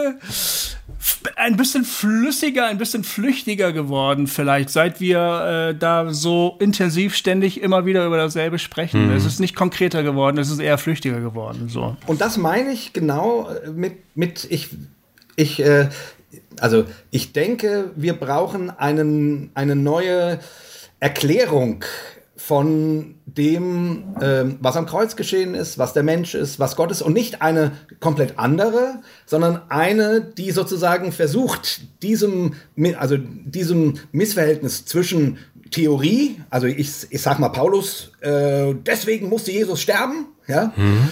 und der Praxis, die du bei Jesus siehst, ähm, im Umgang, Glauben äh, an, an denjenigen, der zu ihm kommt, um, um, und um Hilfe bittet. Ähm, ähm, also da eine neue Formulierung, die, die für uns wieder griffig wird. Weil mein Gefühl ist, wir schwimmen hier total. Entweder so oder so. Ja. Und wir, und wir haben da, äh, wir bräuchten, wir bräuchten Formulierungen, die uns, ähm, die uns hier einen, einen weiteren und spielerischen und wie du gerade sagtest, Gofi, äh, praktischen Umgang ermöglichen, ohne damit äh, zu verleugnen, dass das Kreuz ähm, nötig ist oder wichtig ist äh, oder was Erlösendes hat. So, also, also, die, also dieses Missverhältnis, ich, ich kann das nicht, äh, da ich die, diese, da ich noch kein Buch zu dem Thema geschrieben habe, kann ich das nur umtanzen. Äh, aber das ist meines mhm. Erachtens äh, echt eine Aufgabe an die Theologen heute, da, da Formulierungen zu finden, die die Leute wieder fassen können. Weil dieses Entweder-Oder kriegen die nicht gefasst. Also, ne, die, die, die, die, also das, das, das funktioniert meines Erachtens nicht mehr. Mhm. Ja, nur so noch angefügt. als, als Idee äh, an äh, ihr, ihr Theologen äh, da draußen. Genau. Eure Hausaufgaben. Äh, ja. das, also ich merke, ich merke, ich komme an der Stelle von einer anderen Seite. Ich habe jahrelang mich immer schwer getan, meine Künstlerkollegen mit mal in die Gemeinde zu nehmen, weil immer wenn ich die dabei habe, lachen die sich schlapp über einen Großteil der Leute in, in den Gemeinden und sagen, was ist denn das für unechte Heuchler? Weil hm. Künstler ganz oft das riechen, wo Leute einfach nur so tun. Ähm, ist halt, Authentizität ist ein ganz großer Wert. Und ich einfach merke, dass wir mit dem preußischen Erbe Und dann meine ich noch nicht mal protestantisch, sondern preußisch, dann das Dritte Reich. Und man muss sich das ja mal vorstellen, es wäre ungefähr so, als hätten wir 15 Jahre unter dem IS gelebt, also richtig Terrorregime. Wie kaputt wir in Deutschland sind davon und wie abgetrennt von unseren Emotionen, wie abgetrennt von unserer Identität, wie wenig Selbstwert da ist und dann in Gemeinden packen wir einen frommen Zuckerguss drüber. Und wenn wir da nicht richtig hinschauen, dann lässt Gott uns ja auch in den Mist. Das ist ja auch einer dieser Sachen bei den Prophetien in Amerika. Ähm, wenn wir anfangen, unser eigenes Reich zu basteln und unseren eigenen Mist zu haben, Gott lässt uns ja in die Irre laufen an der Stelle. Das tut ja auch richtig weh zu sehen. ja. ähm, und ich komme da weniger von einer theologischen Frage, sondern eher von einer praktischen Frage. Haben wir da eigentlich einen richtigen Blick drauf, wie wir glauben, leben? Oder haben wir das viel zu verkopft? Also bei mir kann ich sagen, ich könnte jetzt aus dem Stegreif 100 Träume raussuchen aus den letzten sieben Jahren, ähm, die mir ganz klar sagen, ich soll mal bitte mit meinem Kopfglauben aufhören und soll vom Herzen glauben. Mhm. Also richtige, richtige Aufforderung in den Träumen, Glaube vom Herzen. Und witzigerweise in einer Symbolsprache Prediger aufgezeigt, die vom Kopf kommen und die auch noch Kopf im Namen haben. Und äh, wo ich über diesen Zugang ähm, merke, wir haben ein so verkopftes Christentum und das tut uns überhaupt nicht gut. Und wir haben so viel Selbstverneinung. Mhm. Und dann wird die, und ich ärgere mich gerade sogar noch darüber, du warst vorhin da, und da wird das auch noch so fromm zugekleistert. Alles nur zur Ehre Gottes. Ach, leck mich doch am Arsch. es, ja. es stimmt ja. Und, also, aber, aber nein, es ist völlig falsch. Und in vielen mhm. Punkten darf ich auch nicht vergessen, ähm, eins der, bei den zehn Geboten, das zweite, du sollst den Namen des Herrn nicht missbrauchen. Und das tun wir andauernd, indem wir ihn wie ein, wie ein völlig beklopptes Schutzschild vor uns hertragen, damit wir ja nicht mit der Realität unseres Lebens konfrontiert werden. Darf ich nochmal, ich muss da ganz kurz mal nachhaken. Gerade klang es für mich so, ähm, als wolltest du einen verkopften Glauben ähm, verbind in Verbindung setzen mit einer, mit einer ja, mangelhaften Selbstannahme eigentlich, mit einem ganz schlechten Selbstbild. Ja. Als würde das eine und das andere miteinander was zu tun haben oder irgendwie zusammenhängen. Habe ich das richtig verstanden? Ja. Kannst du es erklären? Ähm, wenn, ich, wenn ich ganz tief im Kern Selbstablehnung habe, also, also, also ich könnte es ja ganz platt sagen, wenn Gott Ja zu mir sagt, warum sage ich Nein zu mir? Wenn Gott sagt, er liebt mich, mich, durch und durch, absolutes Ja. Ich meine, wofür ist denn Jesus denn sonst gestorben? Äh, sorry, also darum geht es doch. Warum sage ich so mhm. oft Nein zu mir selber? Warum verneine ich mich in so vielen Punkten? Ähm, und ich glaube, dass aus dieser Selbstverneinung ganz viel, weil das ist ja das, ist, das ist ja das, was wir in der Tiefe haben, ganz viel faule Frucht kommt. Ganz viel äh, in die Gesetzlichkeit mhm. reingeht, ganz viel in, in den Schein, äh, guck mal, wie toll es ist. Das kann man auch andersrum machen. Guck, wie zerbrochen ich bin. Oh, guck, wie schlecht es mir geht. Kriegen wir, also unter Künstlern kriegen mhm. wir das ja richtig gut hin. Ne? Wir, also Leiden als Selbstdefinition. Ähm, ich ich gucke mich selber an gerade. Also das war kein. Ähm, und wenn wir als Menschen im Kern glauben würden, dass wir geliebt sind, dann würden wir alle völlig anders leben. Komplett anders leben. Und dieses, dieses große Ja, das fehlt im Kern. Und jetzt fangen wir aus dem Mangel an, die Theologie zu sehen. Wir fangen aus dem Mangel an, ähm, christliche äh, Sachen zu leben, die eigentlich ganz anders wären, wenn innen drin das Ja zu uns wäre. Das ist äh, spannend, sehr da muss ich mal weiter ja. drüber nachdenken. Ja, ja. Mir auch so, sehr gut formuliert. Und äh, ich bin ja auch eher, ein, eher jemand mit einem rationalen Zugang. Äh, zum Glauben und zu Gott. Und ja, da resoniert einiges, dass ich irgendwie denke, ja, ja, das hat was mit mir zu tun. also ne, hm. ich, ich, würde nicht den Schluss daraus ziehen, dass ein, äh, ein rationaler Umgang mit Gott oder mit Theologie und solchen Sachen äh, verboten oder falsch oder irgendwas sei. Aber die Seite, die du gerade stark gemacht hast, die ist, würde ich schon sagen, die ist auch da. Also von daher cool, super. Da denke ich auf jeden Fall nochmal drüber nach. Ich habe ich hab, ähm, auch sofort an dich gedacht. ja, das war klar. ähm, das war klar. Aber äh, du hast eben, also ich, ich würde jetzt gerne noch mal auf das Thema Prophetie kommen. Ähm, du hast ja. ja eben schon versucht, da hinzulenken. Ähm, zumindest habe ich dich so gedeutet, ähm, dass du gedacht hast, okay, jetzt genug Selbstbespitzelung. Ähm, lass uns mal ähm, über, äh, darüber reden, was passiert, wenn Gott hineinredet. So, und darum geht's bei Prophetia. Äh, Im Alten Testament, Gott spricht zu einem Volk. Im Neuen Testament ist das Thema Prophetie nicht so sehr auf eine Volksgruppe bezogen, sondern es scheint mehr individueller oder, also es, zumindest äh, steht es mehr im Zusammenhang, die Propheten sprechen Erbauliches oder sowas. Mhm. Ich, ich finde jetzt sozusagen die, die Frage nochmal ganz spannend, weil ähm, Du hast äh, ja auch in unserem kurzen Austausch irgendwie das stark gemacht, dass Gott prophetisch redet. Ich, aber lass uns erst noch mal kurz, äh, bevor wir zu den positiven Beispielen kommen. Ich, ich, ich finde, man kommt heute nicht drum herum, über das Thema Prophetie zu reden, ähm, ohne darüber zu reden, dass es in der charismatischen Welt ein, einen kompletten Ausverkauf dieses Themas gibt, meines Erachtens. Also wirklich äh, eine Inflation von Prophetien, sei es persönlicher Art oder sei es äh, weltweit oder sei es, wer nun der nächste Präsident der Vereinigten Staaten angeblich werden würde, ähm, aber sehr wenig ähm, Beschäftigung damit, also hinterher hinterher was, äh, also so Rechenschaft oder, oder stimmt das denn? Und so weiter. Also ich, so mein Gefühl ist in der charismatischen Szene, ich komme ja ursprünglich aus der charismatischen Szene, ich bin auch niemand, der Prophetie grundsätzlich ablehnt, aber ich habe ein sehr, sehr distanziertes Verhältnis dazu gewonnen, in meiner charismatischen Zeit schon, ne, weil das war vor 20 mhm. Jahren genauso. Also das war genauso.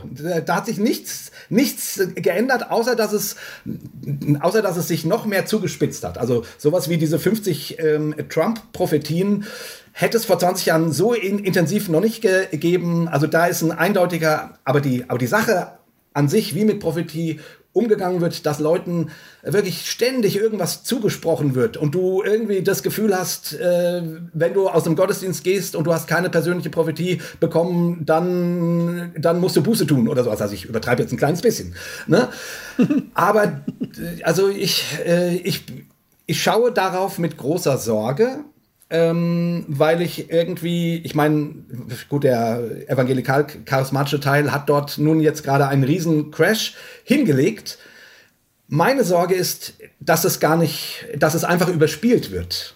Also, ne, ich, ich, ich wünsche mir, ich wünsche mir äh, prophetische Worte, die Menschen helfen. Ich kann mich selber in meinem Leben an eine Situation erinnern, da hat mich eine Prophetie gerettet. Also, mhm. ne, äh, jemand hat mir etwas gesagt, wonach ich wusste, okay, ich kann diese, äh, ich darf diese toxische Gemeinde, in der ich damals war, diese charismatische toxische Gemeinde, ich darf die verlassen.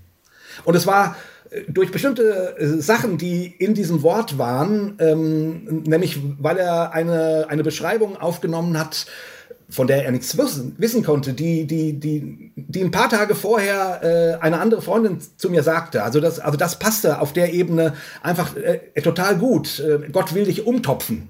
Ja, das sagt mhm. man nicht jemanden pausenlos. So, ne?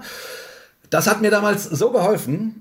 Das war so wichtig. Also ich glaube an Prophetie und trotzdem äh, schaue ich der charismatischen Szene zu und bin und bin fassungslos, weil ich irgendwie äh, das Gefühl habe, da gibt es auch keinen Rand mehr. Also da, ne, so, so, das prophetische Wasser äh, fließt überall hin, ungelenkt äh, und die können alles sagen. Also da bin ich irgendwie etwas entsetzt oder jetzt im, im Zusammenhang mit Donald Trump natürlich sehr. Und auch wenn ich jetzt lese, wie die amerikanischen Christen mit dieser unerfüllten Prophetie umgehen. Also das ist, es, es macht mich fassungslos, äh, dass dort, dass da dann Rationalität überhaupt keine Rolle spielt. Also ein rationales Durchdenken, äh, sich zu fragen, was ist hier passiert, also bei vielen zumindest, äh, war das Gott oder war es nicht Gott? Sondern es, es wird irgendwie einfach weitergemacht. Und äh, ich, da du nun ein positives Verhältnis zu Prophetie hast, äh, fände ich das nochmal spannend, an der Stelle äh, ein paar Gedanken zu verlieren, weil ich vermute, mhm. eine Menge unserer Zuhörer geht es auch so, dass sie mit diesem Thema nicht viel anfangen können. Boah, was soll ich jetzt darauf sagen? Ähm, weil vielleicht, vielleicht erstmal erklären, was du unter Prophetie verstehst. Denn das ist ja so ein, so ein Buzzword irgendwie und manche gehen voll ab und sagen, hör mir auf mit der Scheiße und die haben eine konkrete Vorstellung von ja. Prophetie. Aber ja. möglicherweise eine völlig falsche. Andere sind Verfechter der Prophetie, aber die haben möglicherweise auch eine völlig falsche. Was verstehst du denn unter diesem Wort eigentlich? Ähm, dass Gott etwas offenbart und zeigt, ähm, was offenbar werden sollte.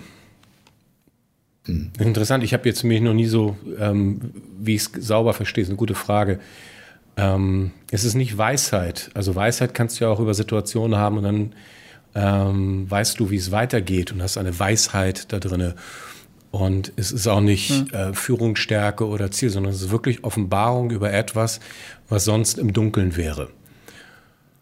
Mhm. Und persönlich habe ich da und jetzt, also ich habe jetzt wirklich die 20 Jahre Tagebuch durchgewühlt und ich schreibe sehr viel, sehr viel auf und ich habe gerade 50, 60 Prophetien über mein Leben gelesen und mhm. ähm, bin positiv geschockt. Ich bin gerade wirklich in so einem Zustand, wo ich denke, das, das, das ist doch der Hammer. Ähm, aber wenn wir jetzt auf die amerikanische Christenheit. Inwiefern? Weil die, weil die, weil die eingetroffen sind ja. oder. Äh durch die Bank weg, immer wieder. Ähm, auch, ich, ich, ich habe Sachen gefunden, an die habe ich mich überhaupt nicht mehr ähm, erinnert. Die, die liegen 15, 16 Jahre zurück. Und wo ich dann auf einmal sehe, wow, da, da sind Türen aufgegangen, das ist, das ist unglaublich stark. Ähm, ja, also, ich, also deine Frage war mit den Amis und was daneben ging. Und das andere ja. ist jetzt was Persönliches. Also ich habe ein paar amerikanische Freunde, die absolute Trump-Fans sind. Die meisten meiner amerikanischen Freunde sind es nicht. Muss man ja an der Stelle schon fast sagen. Und ich habe denen jetzt fünf Jahre lang gesagt, jetzt hol mich mal ins Boot. Und sie haben es nie geschafft. Und ich habe mhm. wirklich versucht, ich habe wirklich, ich habe da Tage investiert, dass die mich reinholen in ihr Boot. Und ich habe es einfach nicht kapiert. Was mich an der amerikanischen klassischen evangelikalen Christenheit wirklich schockiert und ich möchte äh, nicht dazu gehören, ist dieses ähm, Politisieren des Christseins. Also, dass du nur Christ sein kann, wenn. Und dann gehört hm. Republikaner sein dazu und bestimmte Sichtweisen dazu. Und wenn du irgendwann genauer hinschaust, merkst du, wie wenig das eigentlich mit neutestamentlichem Glauben zu tun hat, sondern das ist eigentlich die eigene Gruppe. Dann kommen da Sonderoffenbarungen dazu, also wenn das, wenn das ganz extrem mit QAnon, ähm, hm. dann auf gleicher Ebene eigentlich wird die Verfassung gesehen, wenn die nicht sogar höher gesetzt wird. Das Recht auf Waffen wird gleichgesetzt mit den zehn Geboten. Nee, ist höher. Emotional ist das höher. Ähm, ja, ja. Und du merkst, es kriegt so einen ganz großen Klaburpsch. Also Jesus hat so klar gesagt, wer, wer, zum Schwert greift, wird durch das Schwert umkommen. Da ist ein, er war nicht gegen das Schwert. Die haben ja auch ein Schwert dabei gehabt, weil es ein Alltagsinstrument ist in der Zeit. Ähm, das waren kleine Kurzschwerte für alles Mögliche, auch sich gegen Wildtiere zu verteidigen und so weiter. Aber ähm, das, wenn man, wenn man genau hinschaut, es hat nicht mehr so viel mit dem zu tun, was eigentlich bei, bei Jesus ist. Das ist auch saugeil, wenn man diesen Hörnertypen sich anguckt, als der im Kapitol ein Gebet mit einigen Frommen gemacht hat. Das klingt so fromm. Mein ganzer Magen hat sich umgedreht, weil es so Wahnsinn, ne? völlig in eine andere Richtung geht. Aber das klingt so fromm und ist genau das Gegenteil. Die Sprache oh. war, war gut, also war, war, war korrekt. Oh. Ne? Korrekte Sprache. Koscher. Mir, mir wird richtig, mir wird richtig Sprache übel. War koscher. Mir wird richtig übel. Und dann hast du halt, ähm, es gibt im Alten Testament, und ich klinge jetzt wie knüppelharter Evangelikaler, das weiß ich. ähm, ein Punkt bei Jesaja, wo Gott sagt, wenn du mit einem Götzen im Herzen zum Herrn kommst und um Rat fragst, wird er dir dem Götzen entsprechend Rat geben. Und wenn dein Götze das Land ist, das du über alles setzt, den Waffenbesitz, den du über alles setzt, die Verfassung, die du über alles setzt, ja, dann, dann lässt Gott dich, in, dich da laufen. Und das tut richtig weh zu sehen. Ähm, weil über die Jahr, über Jahrtausende der Kirchengeschichte ist das ja überall so gewesen. Und was die deutschen Christen im Dritten Reich gemacht haben, also deutsche Christ jetzt als theologischer Begriff, ähm, das ja. setzt dem Ganzen ja noch mal die Krone auf. Das ist ja noch übler. Ja. Und auch immer auch immer biblisch begründet übrigens. Ja. Das ist ja, das ist ja. Naja, du, das dass man die Bibel wie ein Steinbruch benutzen kann, wenn man will, und jeden Scheiß, das hast du ja beim Anfang mit der Feuersäule wunderbar bewiesen. Ähm, genau. Entschuldigung, nicht Feuersäule, im Feuer, war nicht im Feuer, da war das. Ähm, genau. Und mich macht das demütig, wirklich Gott zu suchen und nicht äh, mein eigenes Reich aufzubauen. Weil ich finde das nämlich auch wichtig, weil ne, das, was du sagst, ähm, also wenn man mit einem Götzen zum Herrn kommt, quasi, dann, dann rät der Götze sozusagen, äh, jetzt mal übersetzt ist. Äh, das gilt ja für jeden von uns. Also ich mhm. meine, äh, in diesem Boot sitzen wir ja letzten Endes alles, alle. Äh, deswegen finde ich es auch tatsächlich schwierig, wenn man, wenn Prophetie sozusagen so groß wird, dass du, dass das das Einzige ist, was dein Leben lenkt, sage ich jetzt mal. Also wenn dort nicht mehr das Gespräch mit Geschwistern drinne vorkommt oder äh, wie du es genannt hast äh, oder oder ich denke über was nach rational äh, ich lese die Bibel und gucke was steht denn hier und so weiter und ich meine wie gesagt die die die also äh, das ist für mich die größte Schwierigkeit bei dem Thema Prophetie, dass ich irgendwie denke, meine Güte, hier kann man, hier, also hier wird alles, was man will, Gott in den Mund gelegt. Mhm. So. Aber das gilt auch für uns. Wie gesagt, das oh, habe ja. ich auch in deutschen, auch in deutschen charismatischen Gemeinden erlebt, äh, dass dort unglaublich viele Wünsche ausgesprochen werden. Gott würde eine große Erweckung sch schenken. Über Jahre und Jahrzehnte äh, wurde das immer wieder gesagt und die, und die Gläubigen, ja, genau, es wird passieren. Und irgendwann wurden die immer leiser, weil sie gesagt haben, ich, ich kann es nicht mehr hören. Es ist, wo ist die fucking Erweckung denn? Also, so ging es mir. ne? Also, ähm, aber ja. du durftest es auch nicht laut sagen, weil der Prophet hat es ja gesagt. Also der, der mhm. Mann Gottes. Und dann, und wenn du dann angefangen hast zu sagen, ja, hier wurde gesagt, an dem und dem Datum soll das und das passieren, lieber Pastor, äh, da ist doch nichts passiert. Ja, geistlich, also in der geistlichen Welt ist das passiert. Also ne, die, man kann sich eben mal rausreden. Also, also geistlich und, gesehen ist Trump Präsident. Ja, genau. Ja das, ja, das sagen ja auch manche. Das sagen wirklich manche. Das sagen manche. Äh, in der geistlichen Sphäre ist Trump immer noch Präsident. Na, danke schön. Also irgendwie, und ich denke irgendwie, ich wünsche mir sehr einen äh, prophetischen Umgang, der wirklich hilft. Der aber auch hinterfragbar also es ist. Und wo man nicht, und, ja, es muss, wo nicht also, alle, und wo man auch hinterher sagt, okay, wir müssen jetzt mal sagen, also wir haben hier anscheinend aufs falsche Pferd gesetzt. So. Ja. Scheiße, war nicht gut, aber ist nicht passiert. Äh, wir dachten, das ist wirklich Gottes Wort. War es nicht. So, und dann hat man doch wenigstens irgendwie einen, irgendwie einen Umgang damit, aber man muss das nicht weglügen und, äh, und sich zurechtbiegen. Und dieser ganze Quatsch. Lutz, ähm, du hast uns im, in unserem längeren Vorgespräch ein ganz konkretes Beispiel ja. erzählt. Mhm. Und das, ich fand, fand den Umgang auch gut. Jemand hat dir gesagt, geh da und dahin, ich glaube sogar dann und dann, da hat jemand einen Job für dich. Irgendwie ja. so, oder? Der, der Job wurde sogar konkret beschrieben. Ich glaube, so ja. war das. Kannst du die Geschichte noch mal kurz erzählen? Ähm, ja, ich, also das war in der Zeit, wo wir uns kannten, 2004, ähm, habe ich mir wieder eine Tournee zusammen organisiert, wie ich jedes Jahr das gemacht habe. Und äh, normalerweise habe ich zwei, drei Wochen Akquise gemacht, alte Kunden angerufen, neue angerufen und dann hatte ich eine Tournee mit 25 bis 30 Auftritten zusammen. Und im Herbst 2004 passierte gar nichts. Und ich habe sechs Wochen Akquise gemacht und wirklich mich ans Telefon gesetzt und kriegte nicht einen einzigen Auftritt. Und dann habe ich für mich entschieden danach, okay, jetzt gibt was ganz Neues in meinem Leben. Also wenn, wenn gar nichts kommt, dann ist es ja auch nicht, das ist was, irgendwas ganz, ganz Neues. Ja. Meine Lichtanlage verkauft. Ja, ich habe weiß genau, was du meine äh, Tonanlage verkauft, mein Sprinter verkauft. Aber es ist so geil, Jay. Du weißt genau, was das heißt, wenn ich das erzähle. Das finde das ist so schön. Und ich wusste, jetzt kommt irgendwas Neues. Irgendwas Neues kommt. Und das war geistlich mit einer der besten Phasen meines Lebens, weil ich mal konsequent in dieser Not Gott gesucht habe. Jeden Tag, wirklich jeden Tag drei Stunden. Und es passierte gar nichts.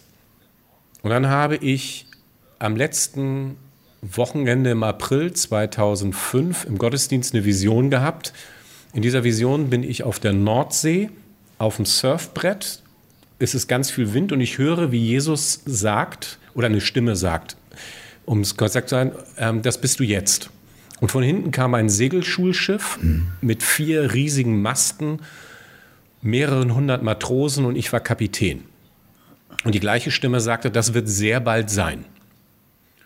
Okay, ähm, so einen Eindruck vergisst man nicht. Der war wie Kino. Das war nicht ein kleiner Eindruck, das Darf war ich nur mal kurz sagen, äh, nur mal kurz anmerken, ich, ich, ich finde das so witzig, weil, weil ich so etwas noch nie erlebt habe. Und ich weiß, es gibt Menschen, die in dieser Hinsicht begabter sind, aber es ist so lustig, weil ich immer sowas höre und denke nur, weil ich eben einen sehr rationalen Zugang habe. Ne? Ja, Wahnsinn. Also sowas würde ich gerne mal erleben.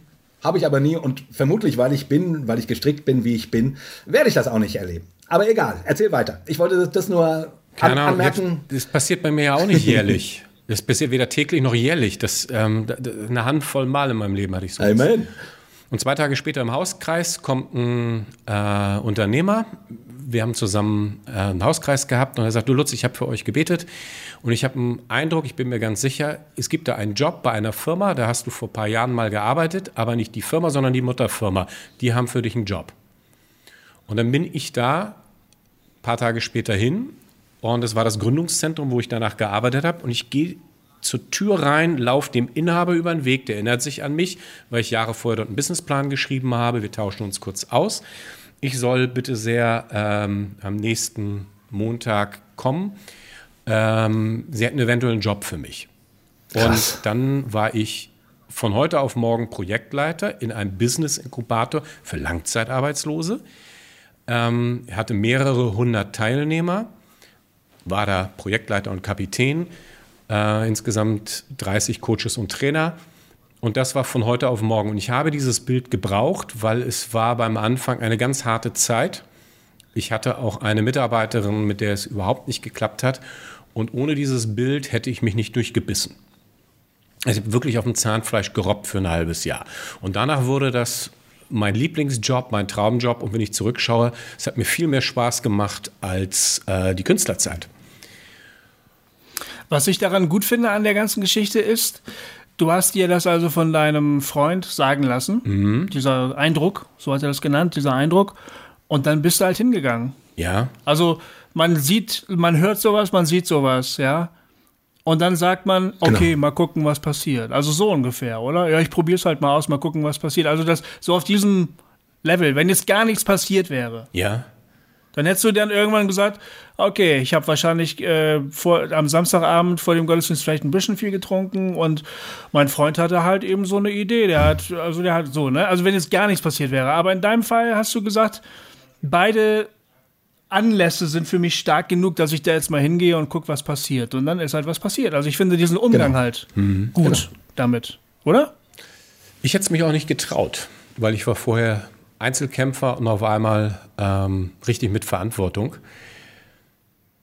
Hm. Du hast gerade eine saugute Frage aufgeworfen. Was ist, wenn es nicht gewesen wäre? Weil ich habe, ähm, ich schreibe die Sachen im, in, gesondert in einem Tagebuch auf, äh, sammle dort alle möglichen Eindrücke, die ich selber habe und die ich von anderen habe.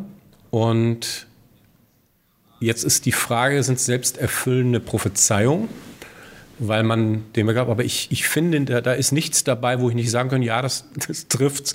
Das passierte dann manchmal Jahre später, aber das, das passierte wirklich. Und mhm. ähm, da sind so schräge Sachen wie mit dabei, das war ich ein Jahr Christ bei uns in einem Intensiv Bibelkurs in der Gemeinde und dann kam der Pastor mit allen Mitarbeitern und sagt, Lutz, wir hatten im Vorgebet einen Eindruck für dich. Und äh, in dem Eindruck war, ich, ich war am Überlegen, gehe ich auf eine Zirkusschule oder studiere ich weiter? Und ich wollte eigentlich auf eine Zirkusschule und hatte überhaupt keinen Bock mehr aufs mhm. Studium. Und sagte, wir hatten alle, alle gleichzeitig den gleichen Eindruck, studier bitte. Zu Ende. Hm. Und ähm, ich war da nach ein paar Jahren sogar ein bisschen bitter da drauf, weil ich habe zu Ende studiert. Ich habe auch irgendwann Spaß gehabt am Studium. Ich war ein bisschen bitter da drauf, weil ich als Artist immer Bundesliga war, aber nie voll durchgestartet bin. Also ich habe zum Beispiel die Tür Fernsehen immer gegen angerannt und angeklopft und die Tür, die war öfters kurz vorm Aufgehen, inklusive Samstagabendshows, Geld oder Liebe. Ähm, nee, die ging sogar auf, die habe ich nur abgesagt, weil ich da frisch verlobt war. Also für die Eltern unter uns, das war so der Quotenbringer vor 25 Jahren. ähm, äh, paar andere richtig geile Sachen. Die Tür ging nie auf. Und als ich Gründungsberater geworden bin, wirklich jetzt ist ernst gemeint, zwei Monate nachdem ich es geworden bin, ähm, hat der Quatsch Comedy Club bei mir angeklopft für eine Tournee. Und dann musste ich absagen. Ähm, und ich war, ich war echt ein paar Jahre, weil diese artistische Tür, weil ich merkte, mir fehlt da was, um richtig, richtig gut zu sein. Also ich vergleiche mich jetzt nicht in der Frommwelt, dann brauche ich keine Vergleiche zu scheuen, künstlerisch, was da war. Ähm, und da bin ich sogar ein paar Jahre bitter gewesen. Und auf einmal, als ich Gründungsberater geworden bin, hat, ist der Blick ganz anders geworden, weil ich habe dieses Wirtschaftssoziologie-Studium gebraucht, äh, der akademische Anteil, ich habe meinen Spaß gehabt und auf einmal ist es total rund. Und das finde ich spannend, weil ich habe bestimmt zehn Jahre gekämpft mit diesem Eindruck und manchmal dachte ich, diese Scheiß fromm, warum habe ich da hingehört? Und jetzt schaue ich zurück und denke, nee, das war geil, das war geil, das war geil.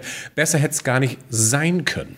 Aber dazu habe ich jetzt eine Frage, weil, äh, und zwar eine freche. Also ist dann nicht sozusagen in der Retrospektive, äh, also, ähm, nimm mal, es gibt ja dieses, ähm, ähm, im Englischen heißt, heißt das, ähm, glaube ich, Hindsight Bias. Ne? Also ja. man guckt zurück und, äh, und, und, und dreht sich die Dinge so zurecht, ne, wie, sie, wie man sie gut findet. So, also, ja. Ne, man, also, und es ist ja. ja. und es ist ja immer so. Ich meine, man deutet sein Leben, man konstruiert damit auch sein Leben. Ne? Das klang jetzt bei dir auch sehr deutlich durch. Du hast nun natürlich aber auch eine sehr positive Erfahrung damit gemacht. Ne? Also es ist jetzt nicht so, dass du, keine Ahnung, damit Schiffbruch erlitten hättest. Also du kannst das auch sehr schön mhm. so machen. Aber ich, ich, äh, aber so geht das halt nicht immer aus. Also es, äh, ich, ich gibt eine Menge Menschen, die aufgrund von, von prophetischen Worten irgendwas getan haben und äh, die, die, wenn sie ehrlich sind, äh, zurückblicken und sagen müssen, das war falsch, das war schlecht, da äh, hätte ich mich noch mal mehr beraten müssen oder so. Also ja. ich will damit nur sagen, ja. ne, die, die, die, ähm, es ist schön, wenn man in der Situation ist, äh, zurückblicken zu können und zu sagen, und Gott hat es gesagt und es hat sich durchgesetzt, Halleluja. Aber äh, ist, ist es da auch nicht hilfreich, wenn man so also eine die Frage, konstruierende... Nee, ich finde die Frage man, richtig gut. Halt, hm? Wenn man eine schön konstruierende Persönlichkeit hat, die das sich schön zurechtbiegen kann. Das ist meine Frage.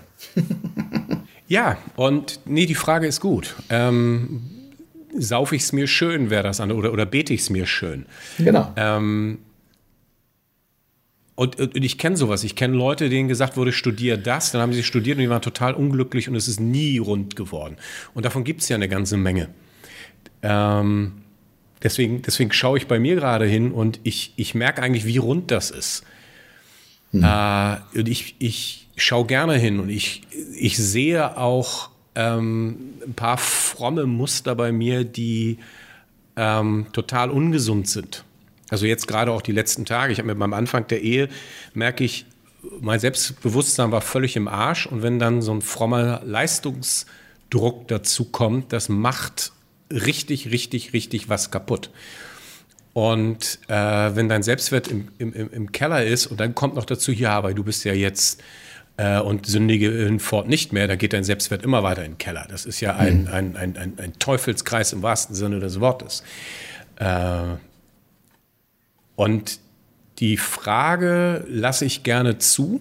Ich bin an der Stelle sogar richtig brutal gewesen. Ich war äh, 2015 bis 18 in einer Gesprächstherapie.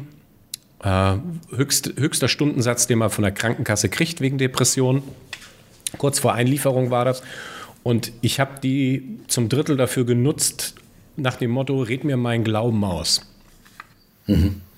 Therapeut, ähm, humanistisches Menschenbild rangegangen und ich bin mit dem auch solche Prophetien durchgegangen. Und mhm. immer wieder und auch vers wirklich versucht zu gucken, bescheiße ich mich hier nicht die ganze Zeit selber.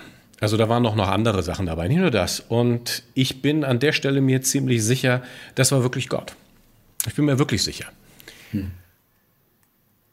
Aber das müssen wir, ich glaube, das, damit muss man leben. Sauf ich es mir schön, bete ich es mir schön, äh, die Chance ist immer da.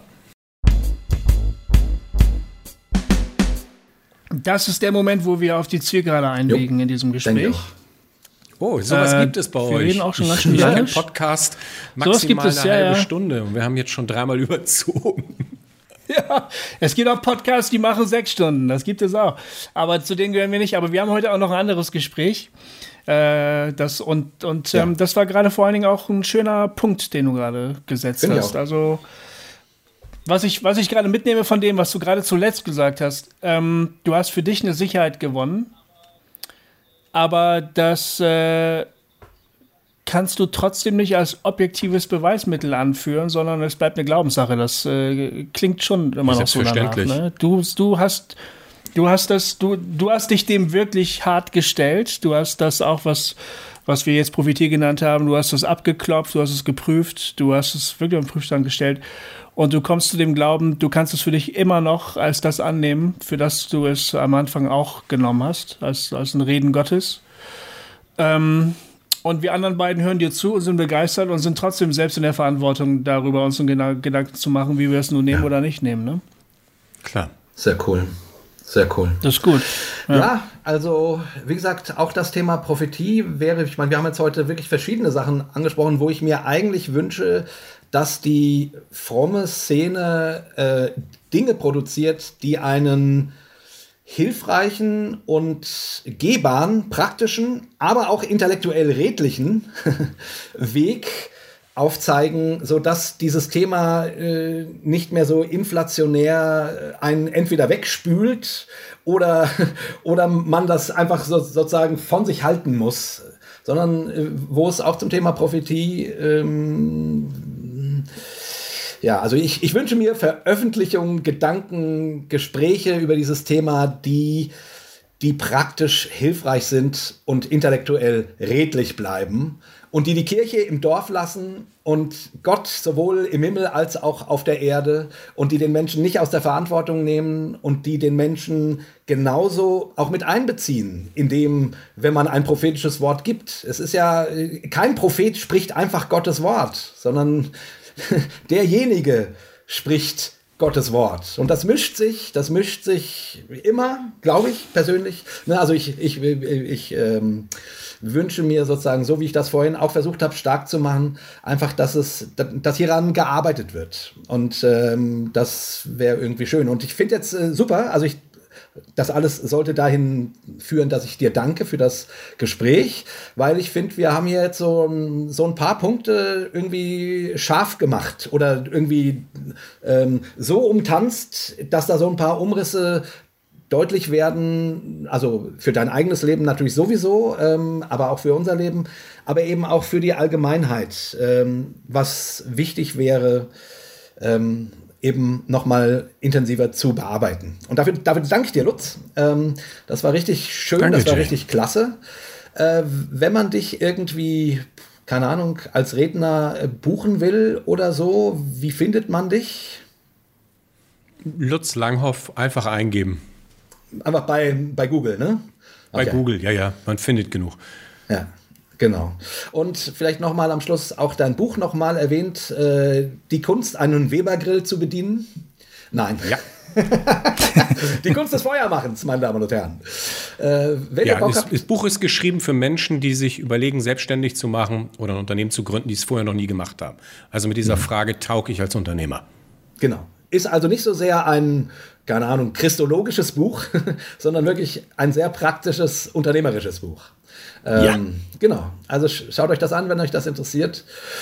Und wir hören uns in 14 Tagen wieder. Oder schon nächste Woche, wenn ihr Kobens Erben hören wollt. Da könnt ihr sozusagen äh, eine Folge über, über Kunst hören. Und wenn ihr uns, wenn ihr zwei Wochen warten wollt, bis Hossa Talk wieder erscheint, ähm, Gofi, worüber haben wir das, äh, worüber sprechen wir in der in kommenden Wochen? Folge? Ja. In, bei Hossa Talk? Ja. Ähm, ich glaube, es war, ob der Apostel Paulus ein Arsch, Arschgeweih äh, hatte oder nicht. Meine ich. ich. Ich, bin, ich bin mir ganz sicher, ich glaube aber, das war das Thema. Sehr schön. Mhm. Äh, das ist sehr schön. Ich hatte jetzt, ich meine, wir haben das Gespräch ja schon aufgezeichnet. Das ist, war die beste Anti-Werbung, die man überhaupt machen kann. Wundervoll. Ähm, darum ging es nicht, aber. Ähm, haben wir das schon aufgezeichnet? Ich bestehe gerade auf dem Schlauch. Ich weiß es nicht. Haben, haben wir das schon aufgenommen? Ja, natürlich haben wir es schon aufgenommen. Äh, letzte, letzte Woche. Ähm, ähm, es, aber ich suche ehrlich gesagt innerlich auch gerade nach dem Thema und dachte jetzt, ich schieb dir das rüber. nee, das stimmt da nicht. Das, ich weiß es, ich weiß es. Jetzt fällt mir es ein. Äh, wir sprechen über einen Höreranruf, ähm, der uns die Frage gestellt hat, warum soll man überhaupt an Gott glauben? Ich dachte, das hätten wir schon vor dem Gespräch mit dem Lutz ähm, äh, veröffentlicht. Dieses du hast dieses recht. Deshalb weiß ich nicht, deshalb habe ich das mit dem Arschgeweih gesagt. Wenn du mich gefragt hättest, Gofi, was war eigentlich das, worüber wir vor der Folge mit dem Bus geredet Das hätte ich dir mal antworten können. Aber das wissen die HörerInnen ja, ja auch schon. Dann ist das du wenig sinnvoll. Recht. Ja, ja, genau. ich ja weiß, recht. ich habe ziemlich oft recht. So, meine Lieben, ähm, dann hören wir jetzt an dieser Stelle endlich mal auf. Jetzt, wo genau. ich endlich recht habe. Jawohl. Lutz, vielen Dank, dass du dir so viel Zeit genommen hast, mit uns zu reden. Ja. Und so ehrlich gewesen bist. Das war ein ganz tolles Gespräch. Vielen, vielen Dank. Hammer. Vielen, vielen Dank. Das war richtig stark. Danke. Und, weißt du, haben wir schon, unser, wir müssen unser Ritual gemeinsam machen. Ähm, wir sagen immer dreimal zum Abschluss Hossa, Hossa, Hossa. Weißt du? Mhm. Also du, du musst es auch machen, ne? Ja. Ähm, wie mache ich das als Norddeutscher? Mm, das machst du ganz genauso. Also ich, ich leite jetzt so einen schönen Satz da so hin und dann sagen wir, mhm. gemeinsam sagen wir, nicht im Namen des Vaters, des Sohnes, des Heiligen Geistes, sondern wir sagen Hossa, Hossa, Hossa. Das musst du noch machen, auch als äh, Hamburger musst du das hinbekommen und dann bist du endlich erlöst von uns. Jawohl. In diesem Sinne verabschieden wir uns, meine liebe Freundinnen, von Hossa Talk mit einem dreifachen Hossa, Hossa, Hossa, Hossa, Hossa. Hossa. Ja, vielen Dank. Nice. ja, vielen Dank, Lutz. Das war richtig schön. Richtig. Ja. Hossa Talk. Jay und Goofy erklären die Welt.